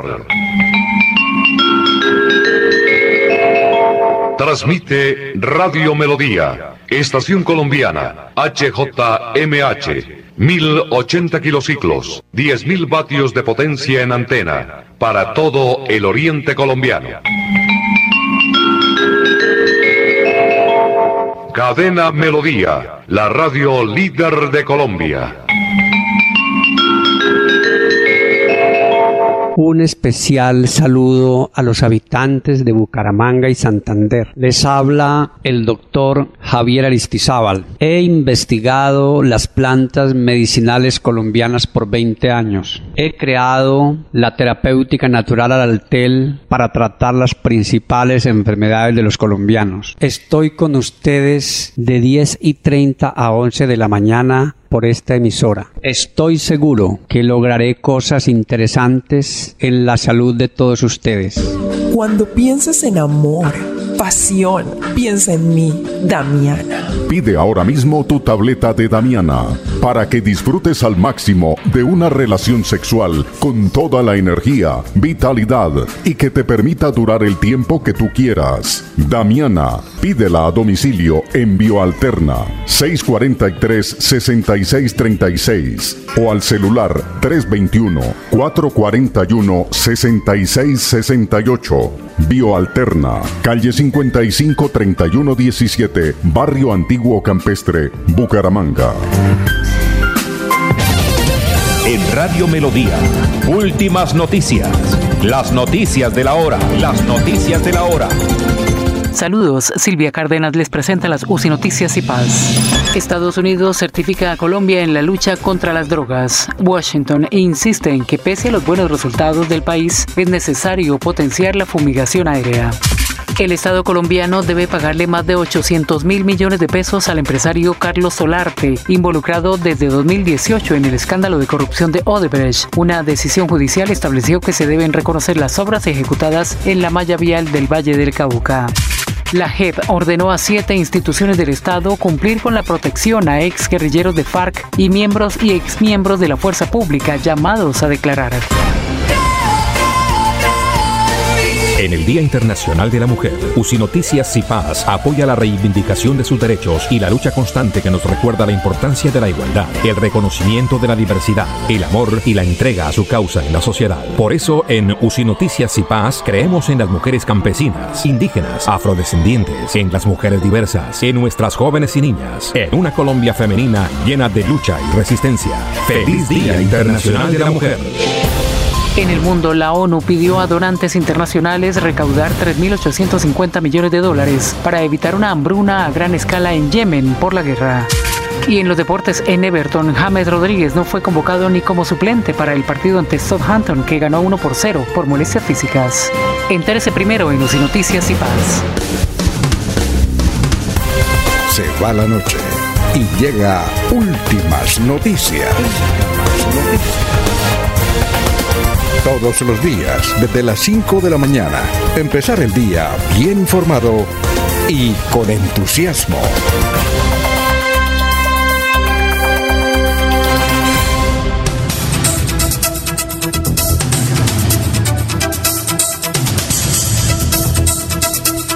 Muy bien, eh, son las 6 de la mañana, 7 minutos. Estamos enviando un saludo para eh, Jorge Ruiz, que nos escucha a esta hora, igualmente para Carlos Abaunza, para el sargento Gustavo Landines, sargento retirado de la policía, que nos eh, envía también otro mensaje diciendo, por favor, necesitamos que los medios de comunicación hagan hoy presencia en la gorda de Botero. Muy bien. Perfecto. Eh, son las 6 de la mañana, 7 minutos. Tenemos al Ave María. Bueno, entonces eh, vamos a ver si insistimos más adelante, porque teníamos a, un, a una persona mm, que tiene que ver con Metrolínea. Entonces estaremos en 10 minutos. Eh, entonces, Jorge, ¿por qué no le decimos a la señora mientras tanto? A la señora que nos escucha en Acacias Meta, que tiene un, un llamado aquí a través de Radio Melodía, a ver si se conecta de una vez y podemos aprovechar esa, ¿Ah? esa circunstancia. ¿Le señor, parece, Jorge? Alfonso, ya, ya le anunció, sí, señor, ya le anunció. Muy bien, perfecto. Son las 6 de la mañana, 8 minutos, 6 y 8 minutos. Otra información. José Manuel Acevedo, el santanderiano que se estrenó con dos hechos eh, eh, en- como director de Noticias RCN, televisión. José Manuel Acevedo se estrenó con do- dos noticias él mismo porque entrevistó al presidente Duque y el presidente Duque dijo que iba a nombrar una, si acaso se retiraba Marta Lucía Ramírez, iba a nombrar otra mujer ahí. Y desde luego anunció un drástico recorte en el equipo periodístico que había montado Juan Lozano. Entonces, a partir de ayer, ya no están Ricardo Galán, recuerdan ustedes, que trabajó en CMI y fue el jefe de comunicaciones en un tiempo de la presidencia de Álvaro Uribe. También se retiró la santanderiana Laura, Lu- Cuña, la retiraron, ella era presentadora, llevaba 15 años trabajando con RCN, empezó con J. Mario y empezó aquí en el TRO, pero luego se fue para Bogotá y estaba con J. Mario allá, desde luego sacó también un comunicado y dijo que iba a hacer proyectos, otros proyectos de televisión y más que todo en Internet. También se retiró de RCN María Elena Romero, una joven periodista, Cristina Estupiñán y César Moreno. Se fueron varios. El nuevo subdirector de Noticias RCN será Gustavo Nieto, quien lleva 25 años como jefe de emisiones del noticiero de RCN, sobre todo en las mañanas. Bien, eh, estamos saludando también a José María Hurtado, que nos escribe aquí, él siempre nos eh, menciona, nos escribe desde el barrio La Ceiba de la ciudad de Bucaramanga, dice que es pensionado de Ecopetrol. También Ana Cano, dice, bendiciones, bendiciones. Igualmente está José Rodríguez, José Rodríguez, que dice que fue empleado de las empresas públicas, escuchó la noticia de que hace 25 años pues había problemas con las empresas públicas. También nos escribe Dorian, Dorian Ruiz desde el municipio de Piedecuesta. Dorian Ruiz desde el municipio de Piedecuesta. Son las 6 de la mañana, 10 minutos. Eh, igualmente, en, e- esta es una noticia que don Alejandro Sotomontes, si le hicieran aquí en la ciudad de Bucaramanga o el área metropolitana, pues estaría muy contento. Resulta que en Cali van a inaugurar el Centro del Bienestar Animal. Centro del Bienestar Animal. Ese importante centro que próximamente estará al servicio de los caleños tuvo una inversión de 14 mil millones de pesos para llevar allá las mascotas, de todo tipo de animales. Hay una condición, de, de- desde luego, para que los animales puedan disfrutar de este centro del bienestar animal con sus, con sus amos. Pues bien, el Centro del Bienestar Animal de Cali, que valió 14 mil millones, o que vale, pues están construyendo 14 mil millones, tiene piscina, tiene comedor, tiene gimnasio, auditorio de actividades lúdicas, sala de belleza, imagínense, Centro del Bienestar Animal. Recuerdan ustedes aquí que eh, el, el señor eh, Alejandro Jotomonte siempre pregonaba por la construcción del centro, del, del centro, de un centro de bienestar animal, que eso lo exigen ahora eh, los nuevos proyectos que debe tener la alcaldía para el servicio de la comunidad. Pero Jorge, ya tenemos eh, a su invitada, ¿no? Entonces vamos con su invitada. Jorge, lo escuchamos. Así es, don Alfonso. La señora María Ordóñez se comunicó a través de, eh, del chat de Facebook, de Facebook de Radio Melodía en la jornada anterior, manifestando que estaba interesada en localizar a su madre biológica. Ella fue entregada en adopción hace 44 años, reside en el municipio de Acacias Meta y eh, está en este periplo de localizar a su familia. La única información que tiene eh, sobre su posible madre es un nombre y que eh, la señora al parecer es oriunda de Bucaramanga. Precisamente tenemos en este momento comunicación con doña Mari Ordóñez, a quien le damos muy buenos días de parte de Últimas Noticias y de Radio Melodía, y que nos cuente cómo es su historia y su intento de localizar a su madre biológica. Doña Margie, muy buenos días. Bienvenida. Eh, cuéntenos, ¿cómo es su historia? Muy buenos días. Eh, agradezco muchísimo a la comunidad santanderiana, todos los que me estén escuchando por este medio de comunicación. Gracias al señor Jorge Caicedo. Eh, sí, mi historia es la siguiente. Yo fui dada en adopción hace 44 años en la casa de la madre del niño en Bogotá. En mis documentos de, de adopción solo aparece el nombre de la señora María Mercedes Ortiz. Es posible que sea mi verdadera madre eh, o no sé quién puede ser la señora, ¿sí? Porque pues desafortunadamente pues es lo único que yo tengo de mis datos de documentación en adopción. Y pues eh, mis padres que me adoptaron, ellos ya pues fallecieron y pues me contaron la historia que fui dada en adopción y pues es un proceso muy, muy interesante y también algo triste porque pues yo quiero conocer mi familia biológica, ¿sí? Y pues me nace de corazón humildemente conocer mi propia madre, de pronto tenga hermanos, de pronto tenga mi padre también vivo y tíos y buena generación, porque pues las personas que son adoptadas siempre nos preguntamos quién son mis padres, cómo serán ellos, de a dónde son, por qué mi madre me dio en adopción, porque cualquier madre no va a dar los hijos en adopción así por así, porque muchas madres tienen eh, dificultades, de, de necesidades de pobreza, abandonos de pareja, por muchas cosas que hayan pasado. Entonces yo pienso que mi madre también pasó por mucha dificultad para ella darme en adopción. Entonces yo creo que pues debe ser y agradezco humildemente que si ella de pronto está viva, porque uno no sabe porque ha pasado 44 años, que, o las personas que pronto estén escuchando este mensaje, ella es de la región, cuando me dio una adopción, ella decir en, su documento, ella es de Bucaramanga y me dirijo a Bucaramanga. Y pues sería para mí muchísima alegría buscar a la señora María Mercedes Ortiz. Es muy difícil buscarla a ella porque no tengo más apellido, porque acá pues somos de a dos apellidos, ¿sí? Y en, en la documentación solamente es un apellido. Entonces, es posible, no sé, que pronto la comunidad de todo el departamento de Santander esté escuchando esto y como me dijeron por ahí, es muy típico el apellido Ortiz en Santander. Sí, nos recuerda, señora, nos recuerda, señora, son las seis y quince minutos. Nos recuerda, señora, eh, cuál eh, es el nombre, ya lo dio, de su mamá biológica. María Mercedes Ortiz. María Mercedes Ortiz, ¿cuántos años puede tener ella hoy en día? Yo le pongo, está en un promedio de 60 65 años. Muy bien. Mm, usted, eso, en estos 44 años, ¿dónde ha estado? Bueno, en estos 44 años yo he estado por varias partes de Colombia y pues ahorita radico en Acacias Meta, ¿sí? Acacias Meta. A ver, Jorge.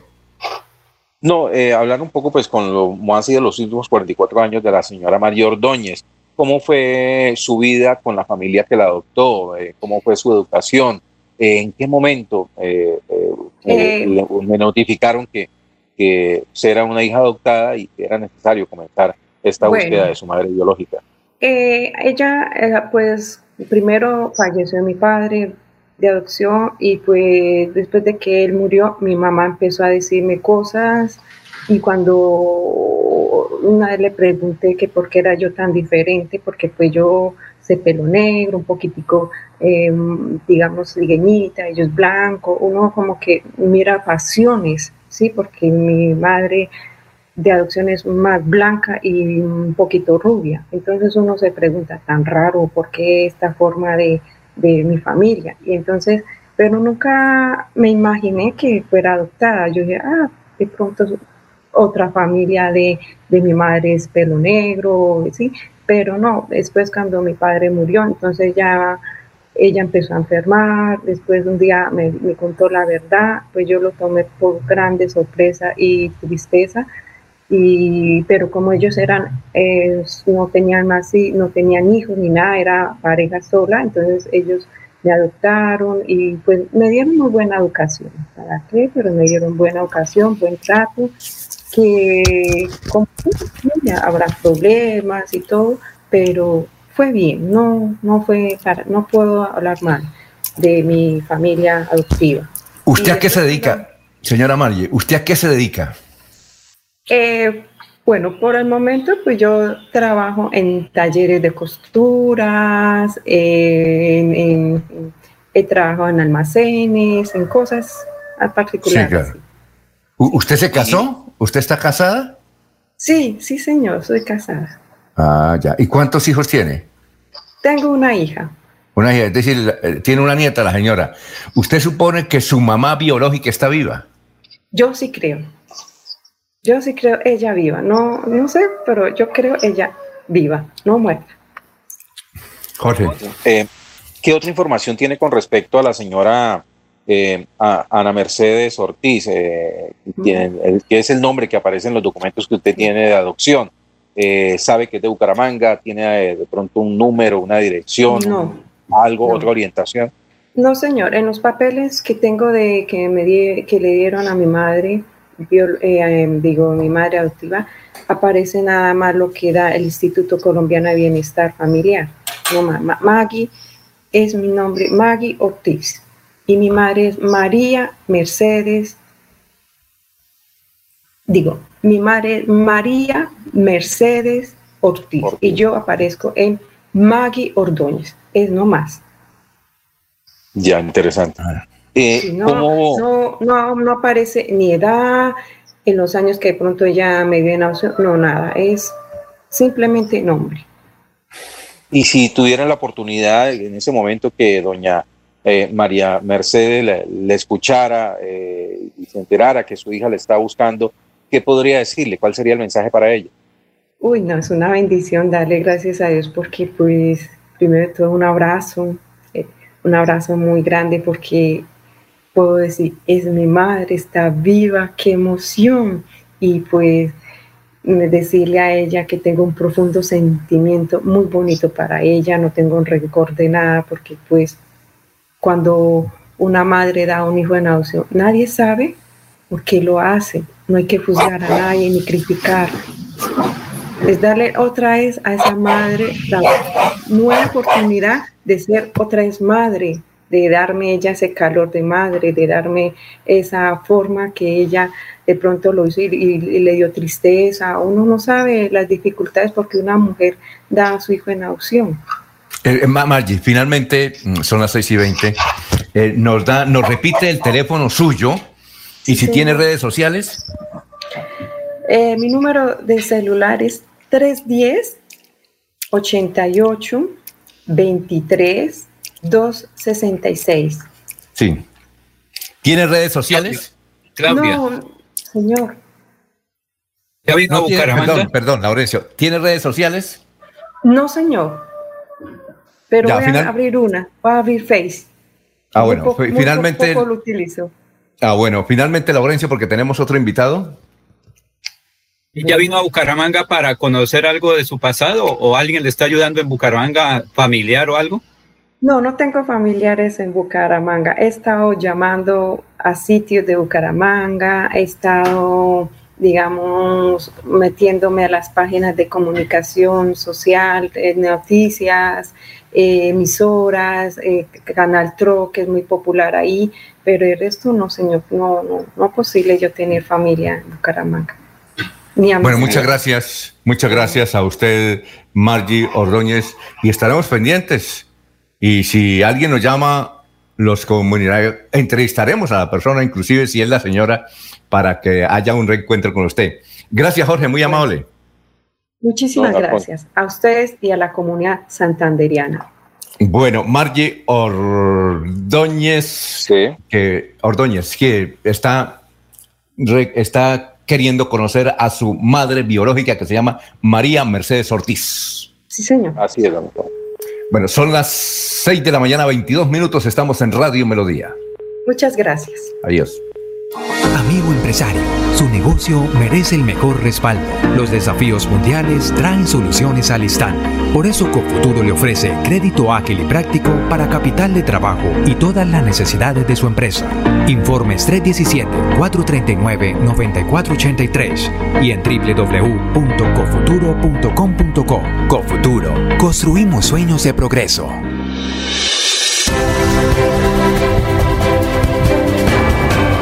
Información y análisis.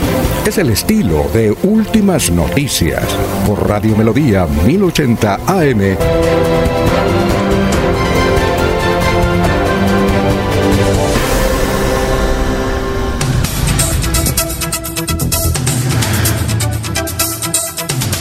Son las 6 y 23, tenemos al doctor Alfonso Pinto Fanaor, que es eh, vocero de los eh, transportadores aquí en esta parte del país. Y queremos preguntarle, doctor Alfonso, cuáles son las conversaciones que se están adelantando con Metrolínea para hacer un reborcón total de la empresa. ¿De qué se trata, doctor Alfonso Pinto? Muy buenos días. Buenos días, Alfonso. Cordialísimo saludo para su mesa de trabajo y para todos sus oyentes. No, la verdad, desde finales del año pasado venimos adelantando unas conversaciones con unos asesores de una firma sumatoria que entiendo que tiene algunas experiencias ya en otras partes del país, solucionando problemas del transporte. Entiendo que la alcaldía, las alcaldías los eh, contrataron para tal fin. Y ellos, en principio, pues eh, eh, están de acuerdo con lo que nosotros venimos diciendo hace más de cinco años, que el sistema no es viable, que hay que liquidarlo, que hay que modificar la estructura económica y que hay que, si esto no se arregla, el transporte masivo y junto con el transporte colectivo van a desaparecer en el área metropolitana de Bucaramanga. Indudablemente ellos hacen una propuesta, ellos saben el problema, lo conocen, saben, conocen el qué, ahora vamos a ver cómo se va a hacer ese, ese proceso de modificación de estos eh, contratos y, y cuándo. Entonces estamos en ese proceso. Entiendo que el alcalde de Bucaramanga hizo alguna reunión con algunos empresarios, algunas eh, personas de la comunidad, lo cual me parece muy bien. Eh, el alcalde de Bucaramanga le ha puesto el pecho a la brisa, eh, indudablemente está, viene haciendo el esfuerzo de buscar una salida a este problema que es de, de largo tiempo y que no nadie le había buscado una salida. Entonces aspiramos a que podamos llegar a unos acuerdos que permitan que esto se liquide antes de tiempo y que permita montar otra cosa distinta, hacer, un, como dice, Mm, borrar y, abrir otra página. Entonces eso es, ese es el proceso más o menos, Alfonso. Sí, se hablaba, son las 6 de la mañana, 25 minutos, doctor Alfonso Pinto, se hablaba de liquidar los contratos que tienen con usted, por ejemplo, con las dos operadoras, e inclusive con TISA, y que todo eso lo asumiría el área metropolitana, ¿es así? Sí, esa es una propuesta. Siempre se, se ha dicho que hay que que este es eh, un, un, contrato que no es viable económicamente, que no tiene equilibrio económico. Ellos lo han entendido así y saben que lo que hay que es liquidar, abrir cuenta nueva, liquidar a TISA, liquidar las empresas operadoras, eh, mm, indudablemente mirar a ver qué se hace con el, los vehículos, si se le entregan a las mismas empresas de transporte o que o se le entregan al área metropolitana, en fin, tantas cosas, tantas propuestas que indudablemente hay que llegar a un acuerdo. Nosotros entendemos que esto no puede continuar así, que esto hay que solucionarlo, que hay que buscarle una salida y que si no se le encuentra una salida, pues el transporte masivo particularmente va a parar en pocos días porque no hay cómo suministrarles combustible, no hay cómo pagar los operadores, no hay cómo hacer mantenimiento, entonces la situación es gravísima y llega al punto en que la única solución es liquidar.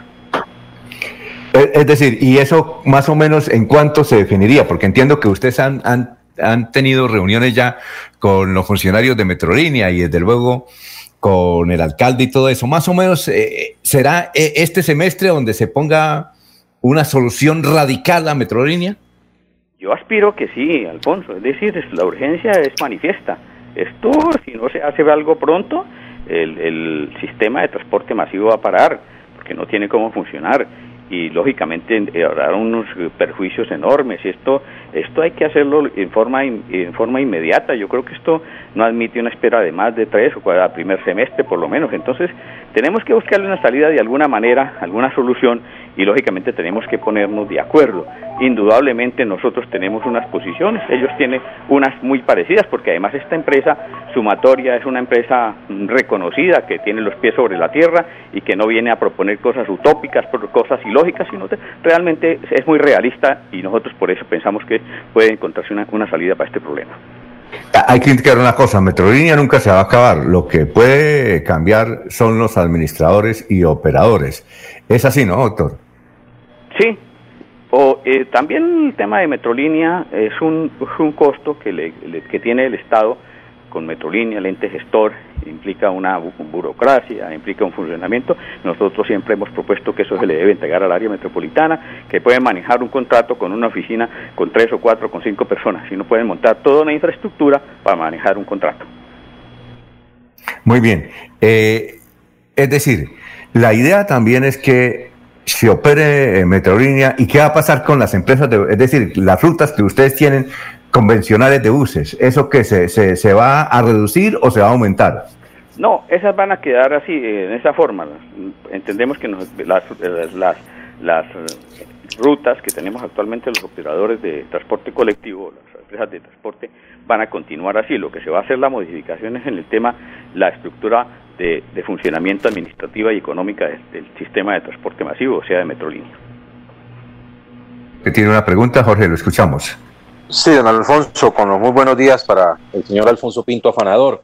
Esto, este primer paso a la liquidación, pues es un gran paso, es un gran propósito, y, pero ¿qué viene después de él? Es decir, ya, ya existe un plan con respecto a cuál va a ser el siguiente paso luego de la liquidación frente a lo que sería esa nueva opción de transporte masivo en la ciudad? Pues la verdad no tenemos claro todavía porque eso es lo que vamos a oír por parte de la empresa asesora, Sumatoria, que es una empresa contratada para tal fin. Ella ha hecho en principio unas propuestas y lógicamente tendrá que concretarlas. En el día de hoy tenemos una reunión a partir de las 2 de la tarde con ellos, con el fin, y con las autoridades, con el fin de mirar a ver a qué acuerdo se llega, cuál es el proceso, cuál es la ruta, cuál es el camino que vamos a seguir. Indudablemente esto hay que, como se dice, estamos en una encrucijada que hay que buscarle una salida. Una ruta ¿Y hay propuestas, doctor Pinto? Sí. ¿Hay propuestas de parte de, los operadores para, para esa solución? ¿O, sencillamente estamos... Eh, como dando palos de ciego que llaman. No, ellos han trazado una ruta. Nosotros, eh, obviamente, cuando uno traza el camino, pues indudablemente por el camino encuentra abrojos, encuentra dificultades, encuentra problemas y hay que irlos solucionando. Y en la medida en que se puedan solucionar, en la medida que se pueda eh, eh, esquivar esos, esos, esas dificultades, pues se llegará a la meta final. Y ese es el propósito. Indudablemente hay una propuesta que hacen ellos, una propuesta que no consideramos que no es utópica, como la que han presentado otros asesores, vienen a presentar cosas eh, realmente que no tienen eh, forma de funcionar. Y esta es una propuesta realista que nosotros aspiramos a llegar a un acuerdo y poder salir de esta encrucijada. A ver, Laurencio. Doctor Alfonso, ¿y cuánto es la deuda que tiene Metrolínea con ustedes y qué va a pasar con esos dineros que de todas maneras ustedes los deben también a los bancos? Pues miren, nosotros nos deben a cada uno 14 14 quincenas. Creo que son 13 quincenas. Eso es bastante plata. Eso es una suma de aproximadamente más de 35 mil millones de pesos. Entiendo que eh, la alcaldía tiene que asumir, el ente gestor tiene que asumir la responsabilidad y pagar esos recursos que se, se le trasladarán a los proveedores, a los bancos, con el fin de que podamos salir de la mejor forma de esa situación y lógicamente todo el mundo tiene que hacer sacrificios. Nosotros vamos a ratificar el contrato que termina dentro de cuatro años y medio, los bancos tendrán que ratificar sus, sus, sus intereses y las y los los eh, las personas los, eh, que nos han suministrado los elementos para poder funcionar, pues indudablemente vamos a ver cómo se les puede pagar con esa plata que nos entregue las autoridades para de, de la plata que nos deben por varias quincenas.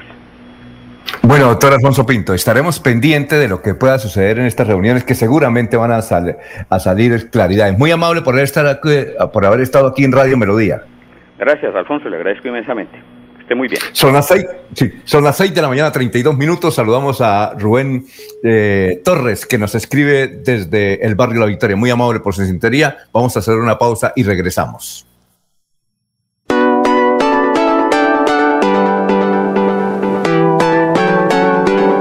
Melodía, Melodía, Radio Sin Fronteras. Escúchenos en cualquier lugar del mundo. Melodíaenlínea.com es nuestra página web. Melodíaenlínea.com. Señal para todo el mundo. Señal para todo el mundo. Radio sin límites. Radio sin fronteras. Radio Melodía, la que manda en sintonía. Atención, ¿sufre de la próstata o los ovarios? El doctor Roberto Delgado, urólogo, homeópata y dermatólogo, le tiene la solución para la infección renal, la impotencia sexual, la presión arterial, el estrés, si no puede dormir y tiene dolor de cintura y en las piernas. Son tres medicamentos completamente naturales por el valor de 70 mil pesos para acabar con todas estas enfermedades. Consúltenos en la calle 14 2313, barrio San Francisco en Bucaramanga o llámenos al 634 8597 634 8597 Cada día trabajamos para estar cerca de ti. Te brindamos soluciones para un mejor vivir. En Cajasal somos familia, desarrollo y bienestar. Cada día más cerca para llegar más lejos. Vigilado Subsidio. Los invitamos a sintonizar el espacio Hablando con el Abogado, de lunes a viernes en el horario de las 7 y 30 de la mañana. Un programa que le informará y le ayudará a solucionar sus problemas jurídicos, con la dirección del doctor Iván Darío Calderón, abogado egresado de la Universidad Industrial de Santander con especialización en Derecho Comercial, por Melodía, la que manda en sintonía.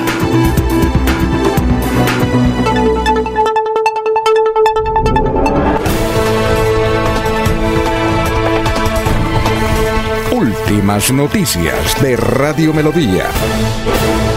Últimas noticias por Radio Melodía 1080 AM.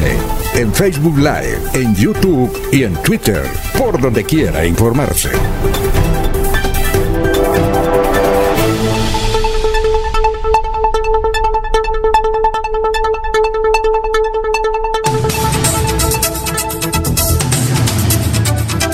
Son las 6 de la mañana, 35 minutos. Los oyentes. Ana Contreras, muy buenos días. Radio Melodía. Héctor Hernández Mateos, buenos días. Para Girón se acaba Metrolínea sin haberlo probado. Elefante blanco, eso es lo que se tiene. Son las 6 y 35. Noticias a esta hora, Jorge. Don Alfonso, la alternancia en Bucaramanga comenzó con 975 estudiantes en tres colegios, Los Colorados, Nuestra Señora de Fátima y Café Madrid. Esto significa que la fecha en Bucaramanga ya están en alternancia 5.475 jóvenes de colegios privados y públicos. Hoy entraron a clases eh, tres colegios oficiales y la cifra de colegios privados llega a 51. Este, estos establecimientos están con alternancia en la ciudad. La Secretaría de Educación, Ana Leonor Rueda, indicó que los niños que están en clases tuvieron el consentimiento de sus padres para ir dos veces a la semana a las aulas. Solo en el Colegio del Café Madrid, que tiene una que se encuentra con alternancia de 600 estudiantes y tiene una capacidad para 1.600 matriculados, están en dos jornadas de mañana y tarde. La rectora, Aida Consuelo Ramírez, dijo que los niños que, que retornaron a las aulas en la modalidad de alternancia, en su mayoría, son menores que, no han, que han tenido problemas con la conectividad. Muy bien, son las 6 y 36. La profe Luisa. La distinguida profe Luisa escribe, se habla mucho de la felicidad, pero pocos hablan de cada persona. Construye su felicidad, es una tarea personal. Nadie puede hacer feliz a otra persona, ya que la felicidad es gratitud en lo poco o en lo mucho. Saber que disfrutar, sonreír y agradecer es parte de la misión en esta tierra.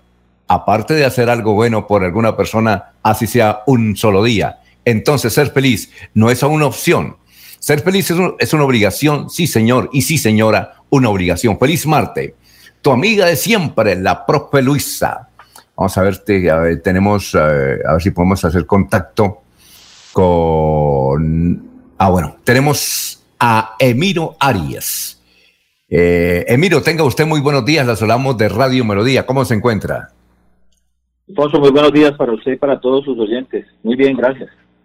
Muy bien, lo hemos llamado porque usted escribió ayer, eh, publicó ayer lo siguiente. Dice, inteligencia de conciliación ante la Fiscalía General de la Nación por denuncia interpuesta por el señor Diego Andrés Román, a Andrés Román Parra, celebrada el día de, hoy, es decir, ayer, he manifestado que no me consta que el señor Román Parra esté inmerso en algún tipo de saqueo. Con este trino se da cumplimiento a conciliación.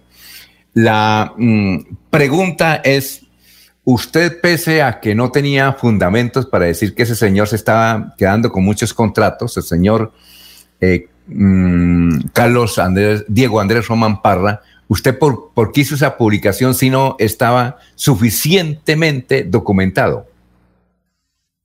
Eh, Alfonso, lo que pasa es que el trino tiene un contexto que se presta para una interpretación. Yo al final del trino lo que dice es, este es el señor Diego Andrés Román Parra, está una foto de él con el gobernador Mauricio Aguilar en campaña, eh, Diego es el dueño del call center, al que le adjudicaron un contrato de 745 millones de pesos y que se lo acaban de ampliar a más de 2 mil millones de pesos. Etiqueto a la Fiscalía y etiqueto a la Procuraduría y le digo a la Fiscalía, le digo a la Procuraduría que continúa el saqueo. Es decir, le estoy diciendo que hay una situación en la cual ellos tienen que eh, a, este, apersonarse de manera inmediata y urgente, en tanto que también yo he venido insistiendo con los organismos de control eh, de la gobernación de Santander, se viene generando lo que se llama las licitaciones pastre. Casi todas las licitaciones de la gobernación de Santander tienen único proponente, en una modalidad que permite que la corrupción permee este tipo de procesos licitatorios. Nosotros tenemos unas circunstancias muy particulares en el departamento Alfonso, porque a partir del 2019 Transparencia Colombia, que es una ONG que hace el monitoreo en procesos de corrupción a nivel nacional, declaró o destacó a Santander como el departamento número uno en corrupción. Y eso es un grito a voces que ha venido ocultándose y que no se ha abierto el debate contundente y público para poder poner en el orden del día una situación que es latente en un departamento que se preciaba de tener unos niveles de corrupción muy bajos y que hoy nos tiene a nosotros en el primer lugar, de tal manera que el trino tiene ese contexto y eh, objeto, como lo dije la semana pasada, de un denuncio por parte del señor eh, Diego Román, eh, el cual ayer con la fiscalía en un debate que tuvimos jurídico,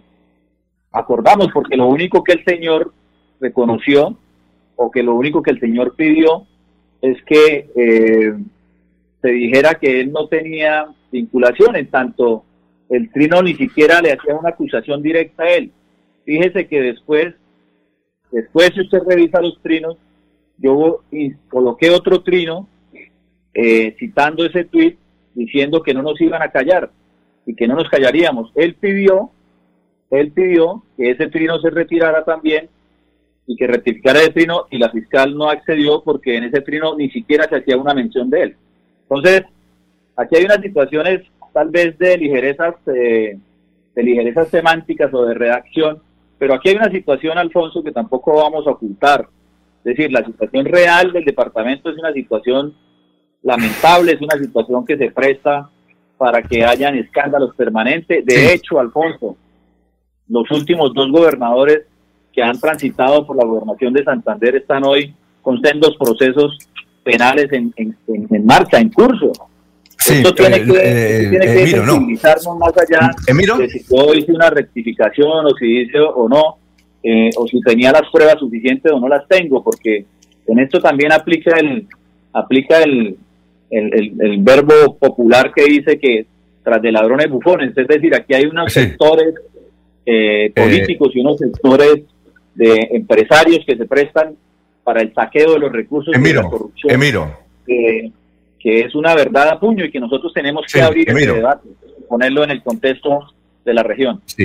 eh, Emiro, eh, sí, lo hemos llamado porque como ha causado sorpresa de que usted se haya echado para atrás, haya rectificado, decir, no, no, tengo las pruebas. Es decir, usted lo que dice ahí es que, Emiro, ahí lo que usted dice es que no tiene las pruebas. Entonces, cuando vuelva a hacer otra denuncia, como la que está haciendo contra otro funcionario, venga, o, contra otro presidente, contra un presidente de la República, la gente no la va a creer. Dice, ah, no, pero es que Emiro hace la denuncia y luego lo demandan y tiene que, que rectificar porque no tiene las pruebas. ¿No cometió usted un, error?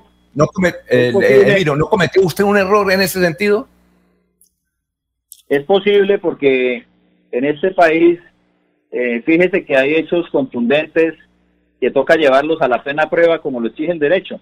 Pero eso no quiere decir, Alfonso, eso no quiere decir que no estén sucediendo los hechos que están sucediendo. Nos toca ser más acuciosos, más juiciosos en los temas y ocuparnos un poco de las investigaciones más a profundidad para poder tener los elementos contundentes. Pero, pero yo creo, Alfonso, que el debate no puede tener la ligereza de ocultar lo que está pasando en el departamento con una situación como esta. Que, no, que aquí no se puede hoy destacar entonces que porque yo no tengo la plena prueba para demostrar las cosas, entonces eh, el hecho relevante sea eso. El hecho relevante es que hay unos actos marcados de corrupción que no están en el debate, que no se está debatiendo, que no se está discutiendo y que la sociedad, la sociedad, los medios y todo el mundo prácticamente que los están aceptando. Esa es la discusión y ese es el debate. Eh, bueno, perfecto. Eh, no sé si nuestros compañeros tienen preguntas para Emiro o ya lo podemos despedir. Era que queríamos llamarlo para preguntarle por qué se había rectificado. A ver, Laurencio, usted tiene, veo que quiere preguntarle a Emiro, a Emiro Arias. Sí, le faltó documentación sobre ese caso, fue usted muy ligero o qué fue lo que ocurrió, porque entiendo que lo que llegan a es una conciliación con esa otra persona. No, no faltó documentación, ahí están las pruebas en el SECOP en el SECOD están completamente las pruebas de un contrato que el año pasado fue escandaloso, porque fue un contrato por 745 millones de pesos para establecer un call center para atender los temas de la pandemia. Y, y, lo escandaloso, además de esa época, lo, más escandaloso es que hoy, 20 días, hace 20 días, tripliquen ese contrato tres veces de la cifra inicial, estando ya en un proceso de, de pandemia donde los picos han bajado, donde empieza un proceso de vacunación, se amplíe y se triplique amparados en los, en, los, en los decretos de emergencia social y económica. Es que lo que hay que resaltar es que este fue un contrato directo, no es un contrato licitado, es un contrato de manera directa. Entonces, esas cosas, ahí están las pruebas. ¿Qué hay que hacer eh. entonces? Pues lo que hay que hacer es ir a la fiscalía, establecer un denuncio y que la fiscalía eh, eh una investigación para esos para esos temas. Yo no me estoy eh, inventando eso. Emiro, Emiro, pero si están las pruebas, están los documentos, ¿usted por qué se rectificó? Porque hay un procedimiento para hacer este tipo de cosas a través de la investigación y de los procesos y de la ley. Entonces hay que hacerlas, hay que hacerlas como se deben hacer, iniciar el proceso penal, que se empiece la investigación para poder llegar este tipo de cosas y quien hace la investigación realmente a profundidad tiene que ser los entes de control, en este caso la Fiscalía y la Procuraduría. Pero ese es el escándalo, Alfonso. O sea, ampliar un call center triplicarlo en su valor cuando ya estamos en un proceso de, de, vacunación, pues eso, eso es, es, lo que nos tiene que llamar a la reflexión, ¿o no? O eso es chévere, eh, o a todo el mundo le parece que eso está bien, pero bueno, a mí me parece que no es, y a mucha gente le parece que no es así, porque hoy hay otras prioridades en el departamento, los pequeños y medianos empresarios están quebrados, reventados, y no hay una sola ayuda de los gobiernos regionales ni del gobierno, de los gobiernos locales para tratar de salvar el empleo directo que tienen nuestros pequeños y medianos empresarios. Hay una indolencia con las situaciones que está presentando la gente y estamos despilfarrando los dineros. El gobernador de Santander vino el presidente de la República y lo que hizo fue pedirle 40 mil millones de pesos porque él tenía otros 40 mil para hacer canchas cuando la gente no tiene con qué comer. Y ese es el debate y esa es la discusión. ¿Dónde ah, se priorizan los recursos hoy? ¿O los priorizamos en la gente que está vuelta a nada por producto de la crisis y de la pandemia? o nos ponemos a hacer canchas para hacer contratos con únicos oferentes para mirar si ahí podemos pescar eh, cosas producto de, las coimas que se manejan en los escenarios de la corrupción. Esas son las cosas que hay que poner en contexto. Eso es lo que hay que poner en contexto y ese es el debate y esa es la discusión, Alfonso. Bueno, Emiro, muchas gracias, Emiro Arias, eh, que lo hemos entrevistado por la conciliación que hizo en la Fiscalía frente a un eh, escrito suyo, a una publicación que hizo la semana eh, a principios de febrero. Muchas gracias, muy amable, muy gentil por haber estado aquí. muy amables. Buen día. Bueno, muy bien, son las 6 de la mañana, 47 minutos. Tu casa ahora es el lugar ideal y Cofuturo te ofrece la oportunidad de renovar los electrodomésticos y víveres fundamentales para toda la familia. Televisores, neveras, lavadoras y muchísimas alternativas para dotar tu hogar están en la calle 48, número 3333. También encontrarás motocicletas, bicicletas, computadores y celulares. Atención inmediata 322-307-0371.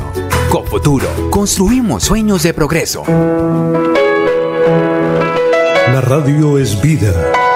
La radio es optimismo y esperanza. La radio fue primero.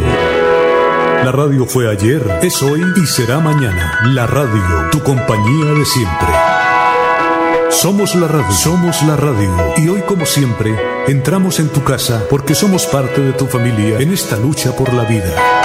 Con Radio Melodía y últimas noticias, quédate en casa.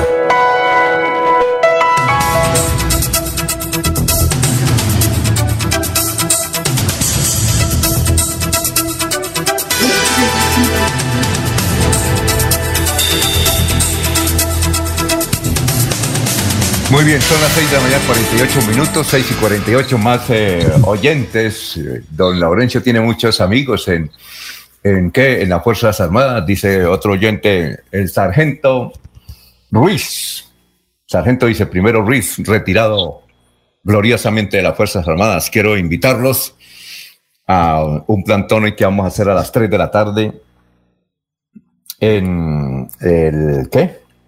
En el Parque San Pío, donde está la Gorda de Botero, y luego iremos eh, a reclamar porque el ingeniero Rodolfo Fernández está hablando mal de las honorables Fuerzas Armadas, donde yo participé durante más de 20 años defendiendo a Colombia. También nos escribe Liborio Benavides, dice yo soy un oficial retirado de las Fuerzas Armadas y a mucho honor defiendo la pulcritud de esta gran organización donde presté mis servicios durante 25 años. 6 de la mañana, 49 minutos. Más noticias, Jorge, a esta hora. Estamos en Radio Melodía. Don Alfonso, en un trabajo coordinado entre la Policía de Infancia y Adolescencia, el Instituto Colombiano de Bienestar Familiar, la Personería y la Alcaldía de Barranca Bermeja, se desarrollaron operativos de control contra la mendicidad de menores. En este trabajo de control fueron rescatados 11 menores de edad y fue capturada una mujer de 30 años por el presunto delito de explotación de menores. Los operativos de control y prevención fueron desarrollados en las comunas 1, 2 y 3 de Barranca Bermeja, donde los semáforos, en los semáforos se evidenció la presencia de padres de familia y mujeres que tenían niños menores de edad en estos lugares, pidiendo dinero a la comunidad que transitaba por los sectores. De inmediato, los 11 menores rescatados fueron trasladados en protección para el restablecimiento de derechos ante el Instituto Colombiano de Bienestar Familiar y la Comisaría de Familia del Distrito. Don Laurencio, lo escuchamos, son las seis y cincuenta. Alfonso, casos de Florida Blanco a Policía Nacional en General Martín Gámez, comandante de la MEU. Es que en Florida Blanca se vienen enfrentando varios hechos de inseguridad, pero la policía, a pesar de estar en este momento cuidando la vacunación, atendiendo a otros, pues también eh, debe atender esa inseguridad en el municipio de Florida Blanca. Precisamente aquí está el general hablándonos sobre estas situaciones de Florida Blanca. La Policía Metropolitana de Bucaramanga durante el fin de semana logró realizar dos actividades importantes eh, en el municipio de Florida Blanca. El primero tiene que ver con la captura de un individuo, alias Patilla. Este sujeto eh, con anotaciones, antecedentes, tenía inclusive medidas de aseguramiento eh, con detención preventiva en su domicilio y nuevamente fue capturado, fue sorprendido en momentos en que con un arma de fuego, un revólver 38, atracaba a una persona, le estaba robando su celular una reacción rápida a los cuadrantes. Lo capturamos una vez, una vez más lo colocamos a disposición de autoridad judicial competente. Acá pues eh, de resaltar el análisis que realizamos es que un individuo estos, a pesar del beneficio judicial que le da, no lo aprovechan, por así decirlo, no tiene que ver nada, simplemente aprovecha el momento para identificar sus víctimas y volverlos a atracar con armas de fuego. Un revólver que estaba con su munición, cinco cartuchos, que fue incautado por la policía. Entonces, nuevamente está a orden de la autoridad judicial. Esperamos que esta vez definitivamente sí quede con detención en centro, en establecimiento carcelario. El segundo caso tiene que ver también con la captura de dos individuos que en una motocicleta habían hurtado por el barrio Las Villas, también en Florida Blanca, mediante intimidación con arma de fuego, había hurtado las pertenencias a unas personas. Aquí hubo una reacción de la comunidad de manera solidaria y, logra pues informar a la policía, inclusive ayudar con la captura de estas personas. Eh, también se les incautan un arma de fuego tipo revólver. A estos capturados le, eh, eh, figura un alias como Muelas, señalado de participar en otros, en otros hechos similares de hurto a personas, bueno, Aquí tiene una cantidad de antecedentes de estos individuos que desafortunadamente insisten en hacer daño a la comunidad. De resaltar, y, nuevamente llamamos aquí a la comunidad, pues la moto de estos individuos fue incinerada en momentos después de que la misma comunidad logra interceptarlos y, eh, posteriormente pues la policía les hace la captura. Llamamos nuevamente, hacemos llamado como lo hacíamos la semana anterior, a evitar tomar estas acciones de una especie de justicia por su propia mano. Aquí le recordamos, a Dios gracias no pasó nada, pero fácilmente en el momento en que las personas se sienten respaldados unos con otros, agreden estos individuos, Dios no quiera, le generan la muerte y después vas a tener grandes problemas quienes participan en, hechos o en eventos como estos. La policía llega, está demostrado, llegó, recibimos a estas personas, los capturamos, están siendo colocados a disposición de autoridad judicial competente. Eh, y por supuesto, pues ante la difusión de este evento, los medios de comunicación, pues se genera también algunos efectos contrarios a los que pretendemos realmente cuando atacamos estas diferentes manifestaciones delincuenciales. 6 y 54. Vamos a saludar a todas las oyentes que nos están escribiendo. Ana, Ana Cano, bendiciones. Ana Cano, bendiciones. Marcos Navarro Pinzón, buen día. En sintonía, Metrolínea crónica de una muerte anunciada. Desde su inicio todo fue mal planificado. Ojalá vuelvan las rutas anteriores. Gustavo Pinilla dice lo que mm, comenta y critica Emiro, es completamente cierto. También se identifica Sergio Espina, que habla sobre las denuncias que está haciendo Emiro y sobre pues la rectificación que tuvo que hacer ayer en la fiscalía sobre un asunto de un contrato a, un particular. Eh, oiga, aquí nos escribe qué pasó con la tarea que le dejaron a Laurencio Gamba. Aquí nos dice, yo soy ciudadano de Santa Elena de Lopón y me parece increíble que allá se haya permitido la inauguración de una discoteca. Eh, dice, estoy esperando escuchar al señor alcalde del municipio de Santa Elena que nos no lo metieron importado. Él, no siquiera, él ni siquiera conoce Santa Elena de Lopón.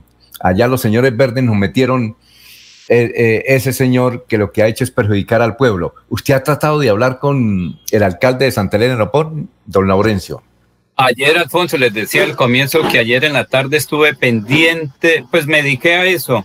Mire, hay un número 320-83-66063, que es de la alcaldía de Santa Elena de Lopón.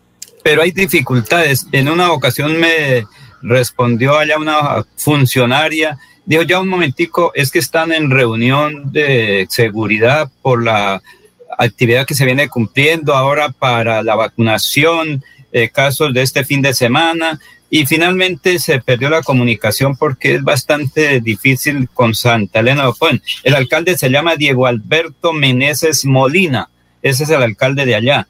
Eh, la personera pues dijo a través de un funcionario que estaba mirando, pero ayer también tenía bastantes reuniones. Eh, la personera pues ha dicho que está pendiente Flor Rocío Rodríguez, es la personera de Santa Elena Lopón pero la comunicación es bastante dificultosa con ese municipio. Hoy eh, miraremos a ver si es posible mantener esa comunicación, porque la gente de allá tiene dos versiones, Alfonso. Unos que fue una actividad normal, que no es como se está anunciando. Pero Otros que se cometió un abuso y que sobre todo lo del caballo es... Eh, pues unas personas que están allá me dijeron, mire, lo del caballo es que están amansando un caballo. Ustedes recuerdan que los caballos cuando se están amansando, pues se molestan mucho. Y parece que cayó sobre otro caballo o estuvo cerca de otro caballo y esa fue la situación. Y obvio, si se ve que un caballo pues aparentemente el maltrato y todo eso lo que se está ocurriendo. Sin embargo, mañana estaremos llegando a hablar con la personera de Santa Elena de Lopón o con el señor alcalde. No sé si de pronto madrugó a venir a Bucaramanga el alcalde, porque ayer estaba en reuniones para traer proyectos a Bucaramanga, Alfonso. Oiga, eh, Laurencio, ¿usted vio el video donde... No, señor, no me llegó. Ah, ahí en, se lo mando, porque ahí no me llegó, está la gente bailando, saltando, los muchachos sin camisa y ningún tipo de bioseguridad, es decir, no estaban utilizando tapabocas, estaban ahí. Una discoteca común y corriente, eh, como las de ahora. Claro que usted no ha ido a las de ahora, pero es una discoteca común, común y corriente y desde luego se ve el barullo, la actividad sin ningún tipo de protección, menos aislamiento. Por eso es que queríamos hablar con, con el señor alcalde a ver si, si lo pone. Y además aquí nos dice un oyente que dice que él es de Santa Elena, lo pone y dice, ese señor alcalde nadie lo conoce y él no conoce al pueblo. El señor Menezes dice, fue, eh, fue un embuchado, dice, fue un embuchado que nos metió el partido Alianza Verde allá en, en el sector de Santa Elena de Leopón, porque allá no hay gente que pertenezca a Alianza Verde, allá pertenecen a los partidos tradicionales. Dice aquí el caballero que nos escribe, dice, por favor no de mi nombre, no quiero problemas allá con mi familia y con la gente que está patrocinando a esos funcionarios, a esos funcionarios que no, sean, no, no son del, pueblo, del pueblito Santa Elena de Lopón. ¿Ah? Pero Alfonso, Alfonso, nadie, pues, nadie colocó una denuncia porque no cumplía los requisitos del señor alcalde. En muchos municipios llega, por ejemplo, el médico, un odontólogo, un abogado, trabaja como personero, trabaja como secretario, trabaja en alguna actividad municipal y finalmente luego de dos años la comunidad le dice, usted sea alcalde, venga. Y eso es lo que ocurre, Alfonso. Entonces sí tienen las condiciones, porque dice, mínimo haber vivido dos años en ese territorio. Entonces, no es que esté defendiendo a Diego Alberto Meneses Molina, sino esa es la constitución política de Colombia. Y cada pueblo, Alfonso, elige a su gobernante. Eso es lo que ocurrió allá. Si se equivocaron, eso sí es del ciudadano de Santa Elena de Lopón. Se equivocaron, pero ellos eligieron al señor Diego Alberto Meneses Molina. No sé si esté demandado porque no cumple requisitos, porque no hace ah. nada por el municipio. No sé qué haya pasado. Muy bien, perfecto. Muchas gracias a las personas que se han comunicado con nosotros de Santa Elena Nopón. Vamos a hacer una pausa y regresamos. Estamos en Radio Melodía, la que manda en sintonía. Esta es la hora Cajazán, son las 7 de la mañana. Aquí Bucaramanga, la bella capital de Santander. Transmite Radio Melodía, Estación Colombiana, HJMH, 1080 kilociclos, 10.000 vatios de potencia en antena, para todo el oriente colombiano. Cadena Melodía, la radio líder de Colombia.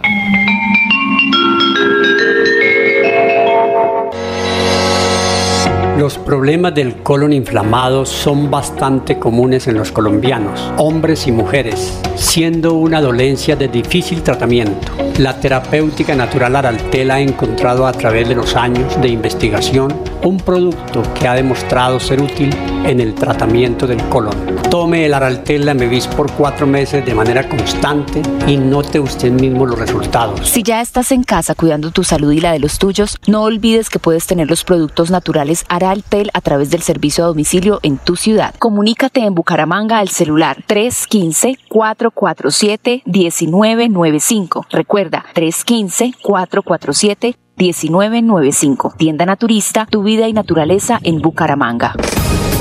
Estas son últimas noticias, las noticias de la hora. Buenos días, soy Florentino Mesa y estas son UCI Noticias y Paz. La Jurisdicción Especial para la Paz KEP comenzó la investigación de un cementerio en el Copey Cesar con un centenar de cadáveres de supuestas víctimas de falsos positivos.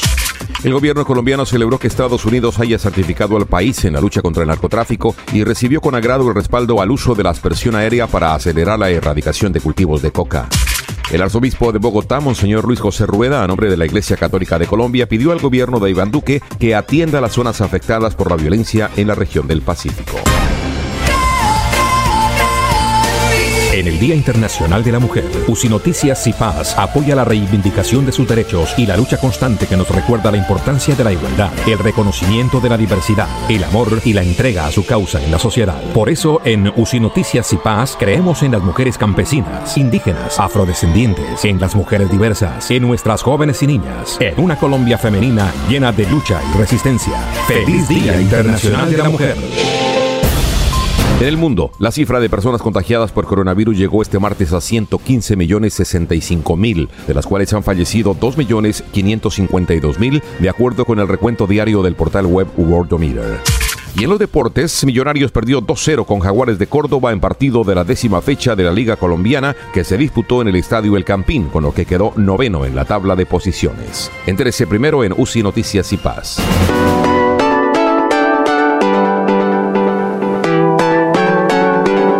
Melodía, Melodía, Radio Sin Fronteras.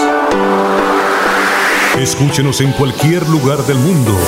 Melodíaenlínea.com es nuestra página web. Melodíaenlínea.com, señal para todo el mundo. Señal para todo el mundo. Radio sin límites, radio sin fronteras. Radio Melodía, la que manda en sintonía.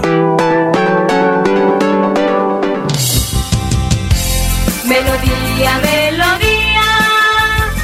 En noticias. La que manda en sintonía. Bueno, son las 7 de la mañana, 3 minutos. Nos escribe José María Franco. Dice: El santo del día es Santa Inés de Praga. Dice: Frase del día. Nuestro carácter nos hace meternos en problemas, pero es nuestro orgullo el que nos mantiene en ellos. Es un lo de Sopo. Bueno, vamos con más noticias a esta hora, Jorge. Son las 7, 4 minutos. Don Alfonso, un incendio destruyó una vivienda humilde en el municipio del Playón. El fuego inició hacia la 1 y 30 de la madrugada de hoy en el barrio Pueblo Nuevo y fue atendido por la comunidad y la defensa civil, informó el líder voluntario de esta institución, Neider Parra Ballesteros. Dijo que con baldes y mangueras tuvieron que enfrentar las llamas y que los ocupantes de la casa, Joana Lagos y sus dos hijas, salieron ilesas. Posteriormente apoyó las labores de extinción del cuerpo de bomberos voluntarios. El incendio afectó el techo y el muro de la vivienda aledaña, donde vive una anciana quien no sufrió lesiones. ¿Eso dónde fue? ¿En qué se- sector? En el playón, en el barrio Pueblo Nuevo. Barrio Pueblo Nuevo, allá en el playón. Bien, son las 7 de la mañana, 5 minutos. Don Laurencio, lo escuchamos. Estamos en Radio Melodía. Alfonso, es que el- la alcaldía de Bucaramanga está visitando las comunidades. Esto con el propósito de integrar las necesidades con las soluciones que tiene el alcalde. Están visitando eh, diversos sectores con el propósito de conocer en cada comuna qué está ocurriendo. Precisamente con funcionarios de la Secretaría del Interior, la comunidad. Aquí está preciso este informe sobre la alcaldía de Bucaramanga en los barrios. La alcaldía de Bucaramanga, a través de la Secretaría del Interior, programó una reunión en el Parque Antonia Santos con todo el equipo de trabajo de esta secretaría y la comunidad de este sector, los vecinos, la, la Junta de Acción Comunal como tal, para conocer de cerca la problemática que estamos viviendo en este barrio. ¿Cómo le parece eso?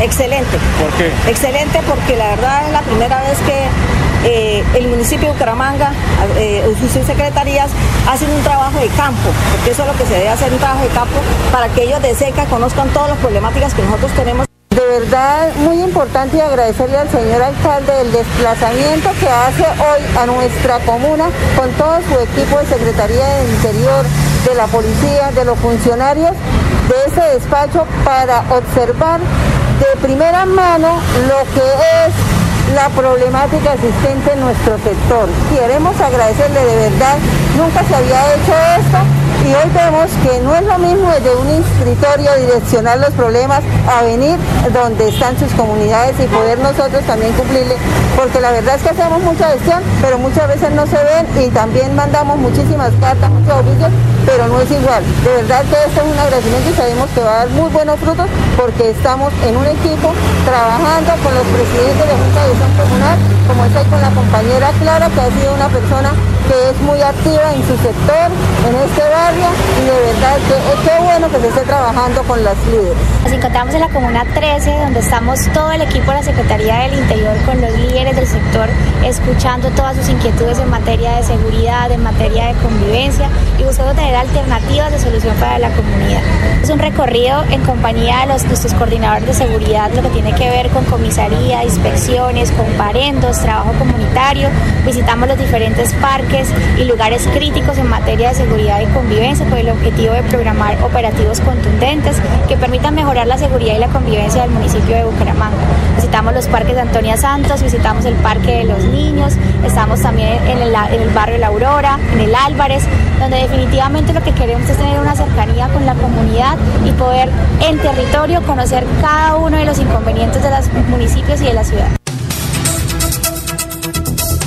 Muy bien, este es un mensaje que está en las redes sociales, lo envía Locaña. Dice, venezolanos bajaron y destruyeron la bandera de Colombia en Ocaña y luego colocaron la bandera de Venezuela. Increíble que esté sucediendo esto. Una vez más se demuestra que Ocaña está azotada por vándalos extranjeros y que las autoridades locales les quedó grande la seguridad de, nuestro, de nuestra ciudad. Muy bien. Eh, también eh, tenemos esta información. Dice, ley de cuotas pretende superar la discriminación de género y reglamentan la participación de la mujer en los niveles de decisión. Escribe Valentina Costa Fonseca. Dice, actualmente el gabinete del presidente Iván Duque no cumple con la ley de cuotas que establece que al menos el 30% de la cartera debe estar conformado por mujeres. De hecho, en este momento solo hay cinco ministras al frente de los ministerios de Ciencia, Transporte, Educación, Relaciones Exteriores y Tecnologías de la Información. Los otros 13 puestos los ocupan hombres tras los cambios en los ministerios de Justicia, Minas, Interior y de Cultura. La ley que pretende superar la discriminación de género reglamenta la participación de la mujer en los niveles de decisión de las diferentes ramas del poder público, tanto a nivel nacional como a nivel departamental, regional, provincial, distrital y municipal. A hoy, las cinco ministras representan el 27.7% del gabinete, lo que quiere decir que el presidente Duque debe nombrar a una mujer en uno de los ministerios en los próximos días y uno de los nombres que suena es del de Laura Valdivieso de Bucaramanga, actual viceministra de Comercio, quien reemplazaría a su jefe actual, al ministro Juan Manuel José Manuel Restrepo. De salir del cargo, el ministro Restrepo tendría como primera opción trabajar en el sector privado y como complemento volvería a la academia sin descartar opciones en algún cargo político o público. Son las 7 de la mañana, 10 minutos. Vamos con más noticias, Jorge. Estamos en Radio Melodía. Jorge. Ah, bueno, no está, no está Jorge. Yo pensé que estaba Jorge ahí. Entonces vamos, da, dámosle camino con usted, Laurencio. Son las 7 de la mañana, 10 minutos. Estamos en Radio Melodía. Saludamos a Jordin, que nos, Jordin, Duarte, que nos escribe de la Mesa de los Santos. Gracias por la sintonía. Son las 7 de la mañana, 10 minutos. Igualmente nos saluda eh, eh, Laura.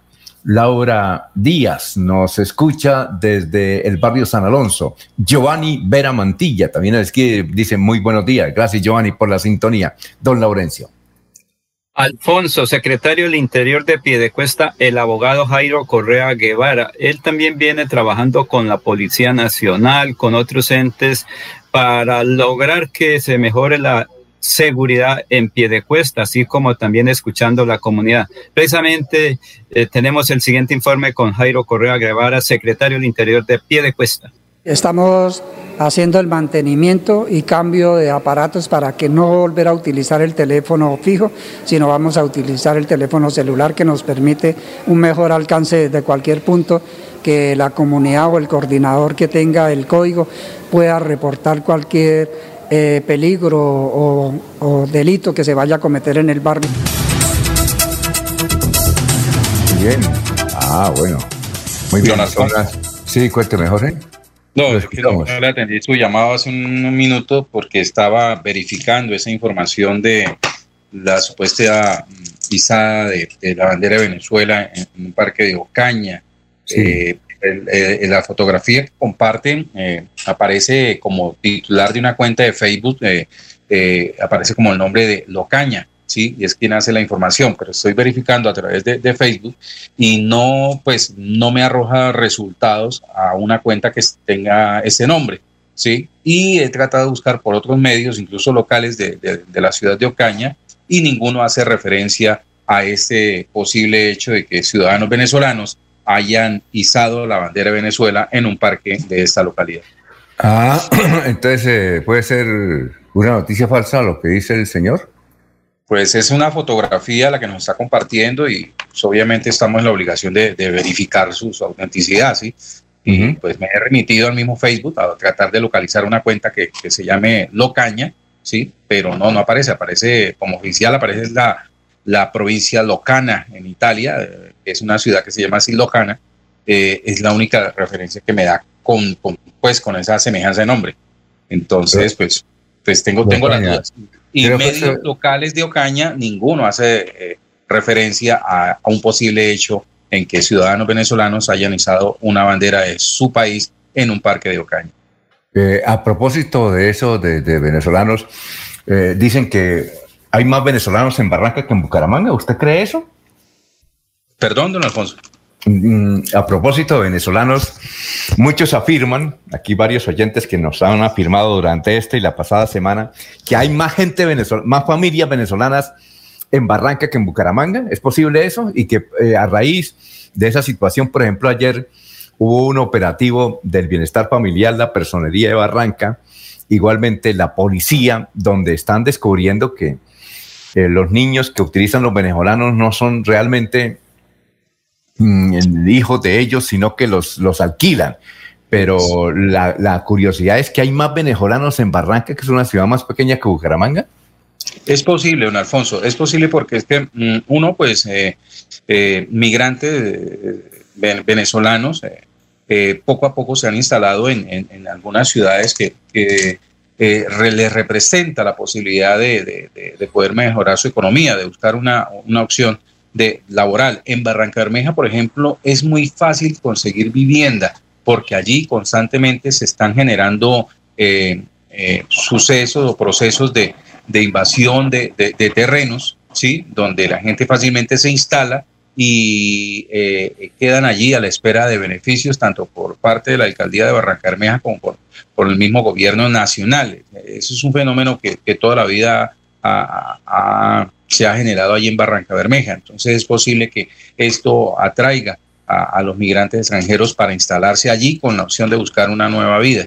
Eh, pero en total, eh, ciudadanos venezolanos, yo creo que no hay una sola ciudad en, Colombia donde no exista ya un grupo, una pequeña comunidad de, estos ciudadanos que hayan llegado hasta allí eh, tratando de iniciar o, o, de buscar una nueva opción dentro de su vivir.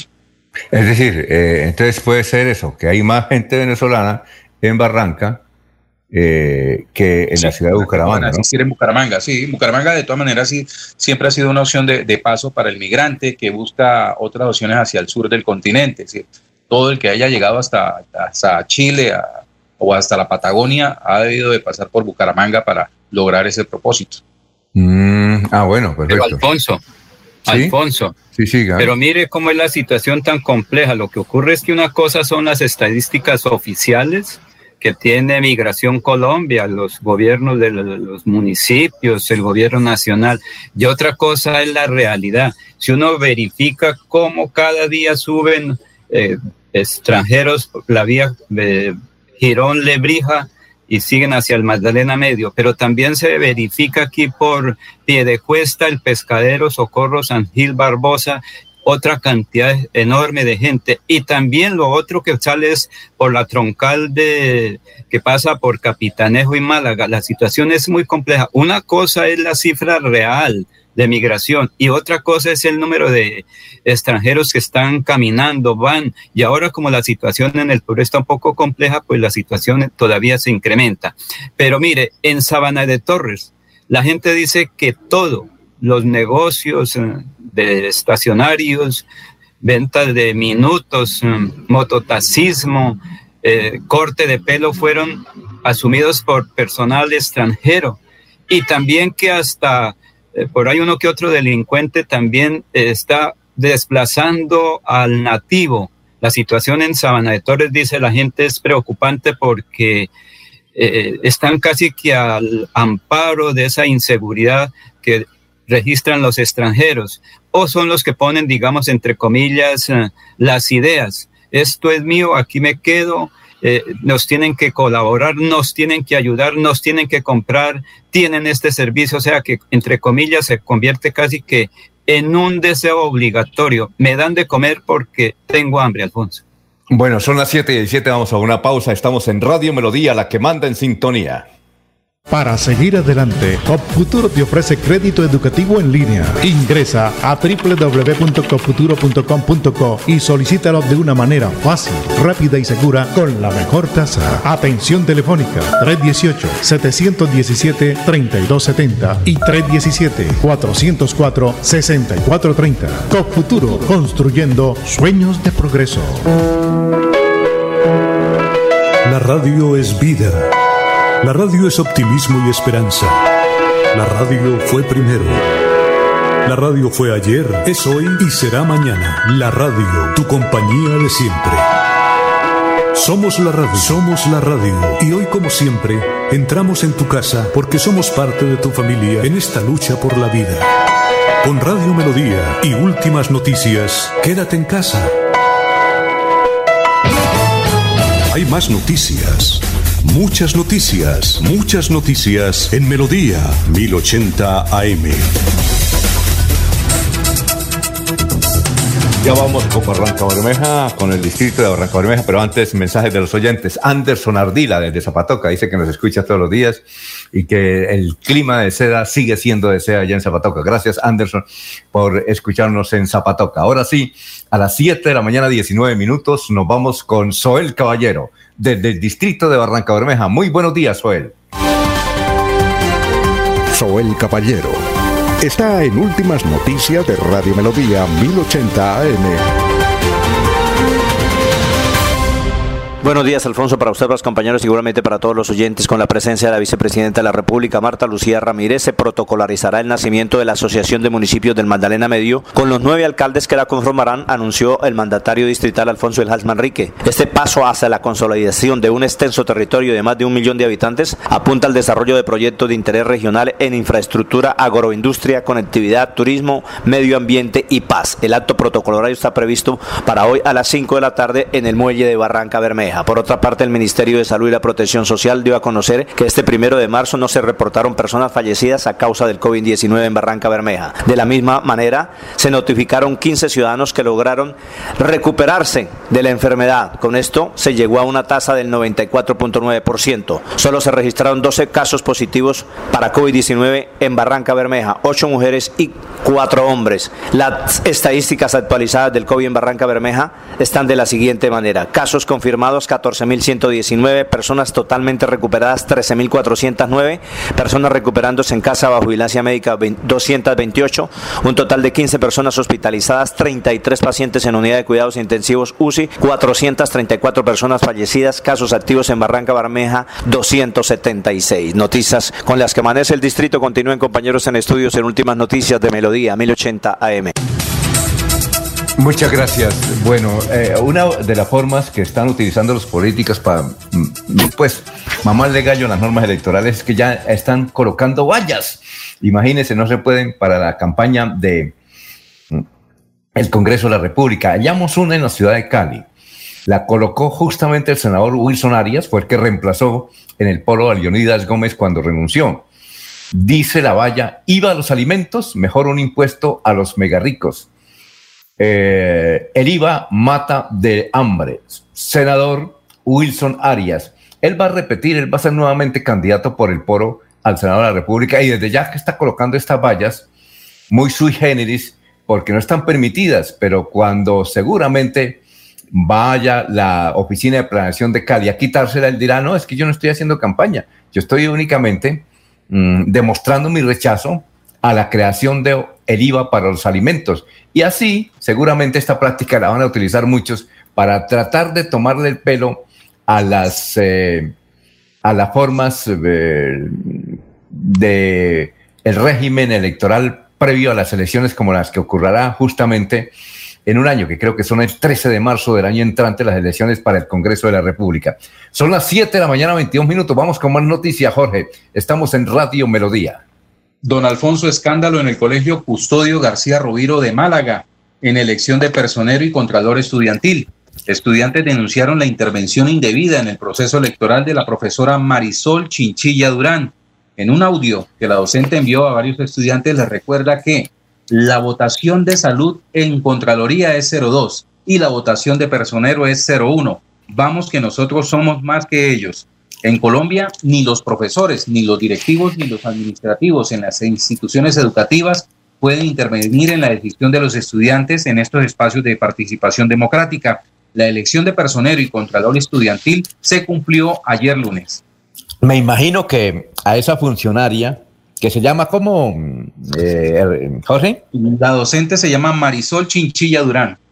Bueno, a Marisol la, la, la debe investigar esa Procuraduría, ¿no es cierto? Me parece que la Procuraduría la debe investigar. Eso se llama corrupción electoral, enseñándole al niño a ser corrupta electoralmente. Bueno. 723, don Laurencio.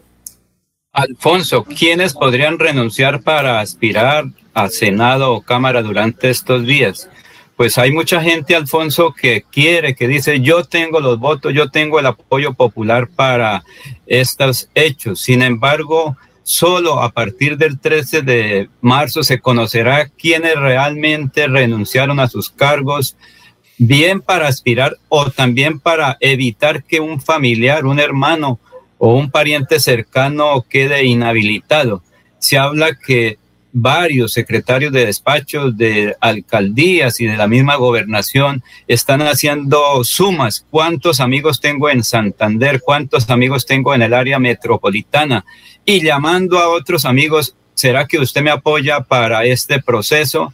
Tengo ocho días para definir, para quedar en, a paz y salvo. Pero también, Alfonso, hay que decir, quienes quieran cambiar de partido, por ejemplo, un diputado, un concejal, que para marzo 13 del 2022 aspira a ser representante a la Cámara o Senado, tiene que renunciar si va, a, si va a cambiar de partido antes del 13 de marzo. Es decir, estos días son de bastante observación, de análisis, de sumas, de restas, de multiplicación, de integrar listas y de salir de las listas, porque tienen tiempo para quedar habilitados. No sé si, por ejemplo, personas que estén en el gobierno nacional también tengan que renunciar para que sus parientes cercanos puedan aspirar particularmente a las corporaciones en el 2022. Hay que esperar que en estos días se conocen renuncias o anuncios de renuncias. Lo que sí se conoce, como lo dijo Jorge, es la renuncia de Milton Villamizar Afanador, secretario de Desarrollo de Santander, que es una importante institución del orden departamental, Alfonso. Muy bien, eh, 725, Jorge, nos escribe Juan Vergel desde Ocaña y dice que sí, que allá los venezolanos hacen lo que quieren, que uh, la mayoría tienen motos y la mayoría cometen atracos en motos, que lo que ocurre en Ocaña es increíble y las autoridades no le han parado bolas, dice don Juan Vergel. Sí, don Alfonso, eh, es cierto que hay una gran población de ciudadanos venezolanos en, en Ocaña y que sí eh, pueden estar dedicados a labores de, de, transporte informal, pero es que eh, un hecho tan delicado como el de el que describe la fotografía que nos compartieron de,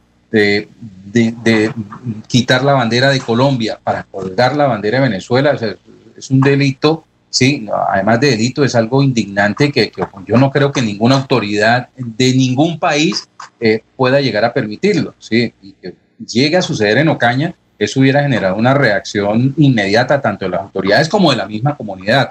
Eh, por muy, por muy, mmm, llamémoslo así, eh, eh, fuerte que sea, constante la presentación que sea eh, de la, presencia de, migrantes en esa localidad, pues eh, es un hecho delicado. Lo que voy es que, pues obviamente nosotros dentro del rigor periodístico, pues correspondía indagar un poco con respecto a la fotografía, ¿sí? y, y, y incluso ya tengo dos, dos, dos, dos respuestas de dos ciudadanos de Ocaña que, que, también manifiestan que aunque la población de migrantes allí es bastante alta, no tienen conocimiento que un, un hecho de este tipo se haya presentado en ese municipio. Bueno, muchas gracias a don Juan Berger por su sintonía en Ocaña. Vamos a hacer una pausa y viene el doctor Iván Calderón en un instante a hablar con los oyentes. Estamos en Radio Melodía. Últimas noticias los despierta bien informados de lunes a viernes. En todas las áreas de la información regional, un periodista de Últimas Noticias registra la información en Radio Melodía 1080 AM y en melodíaenlínea.com. Director Alfonso Pineda Chaparro.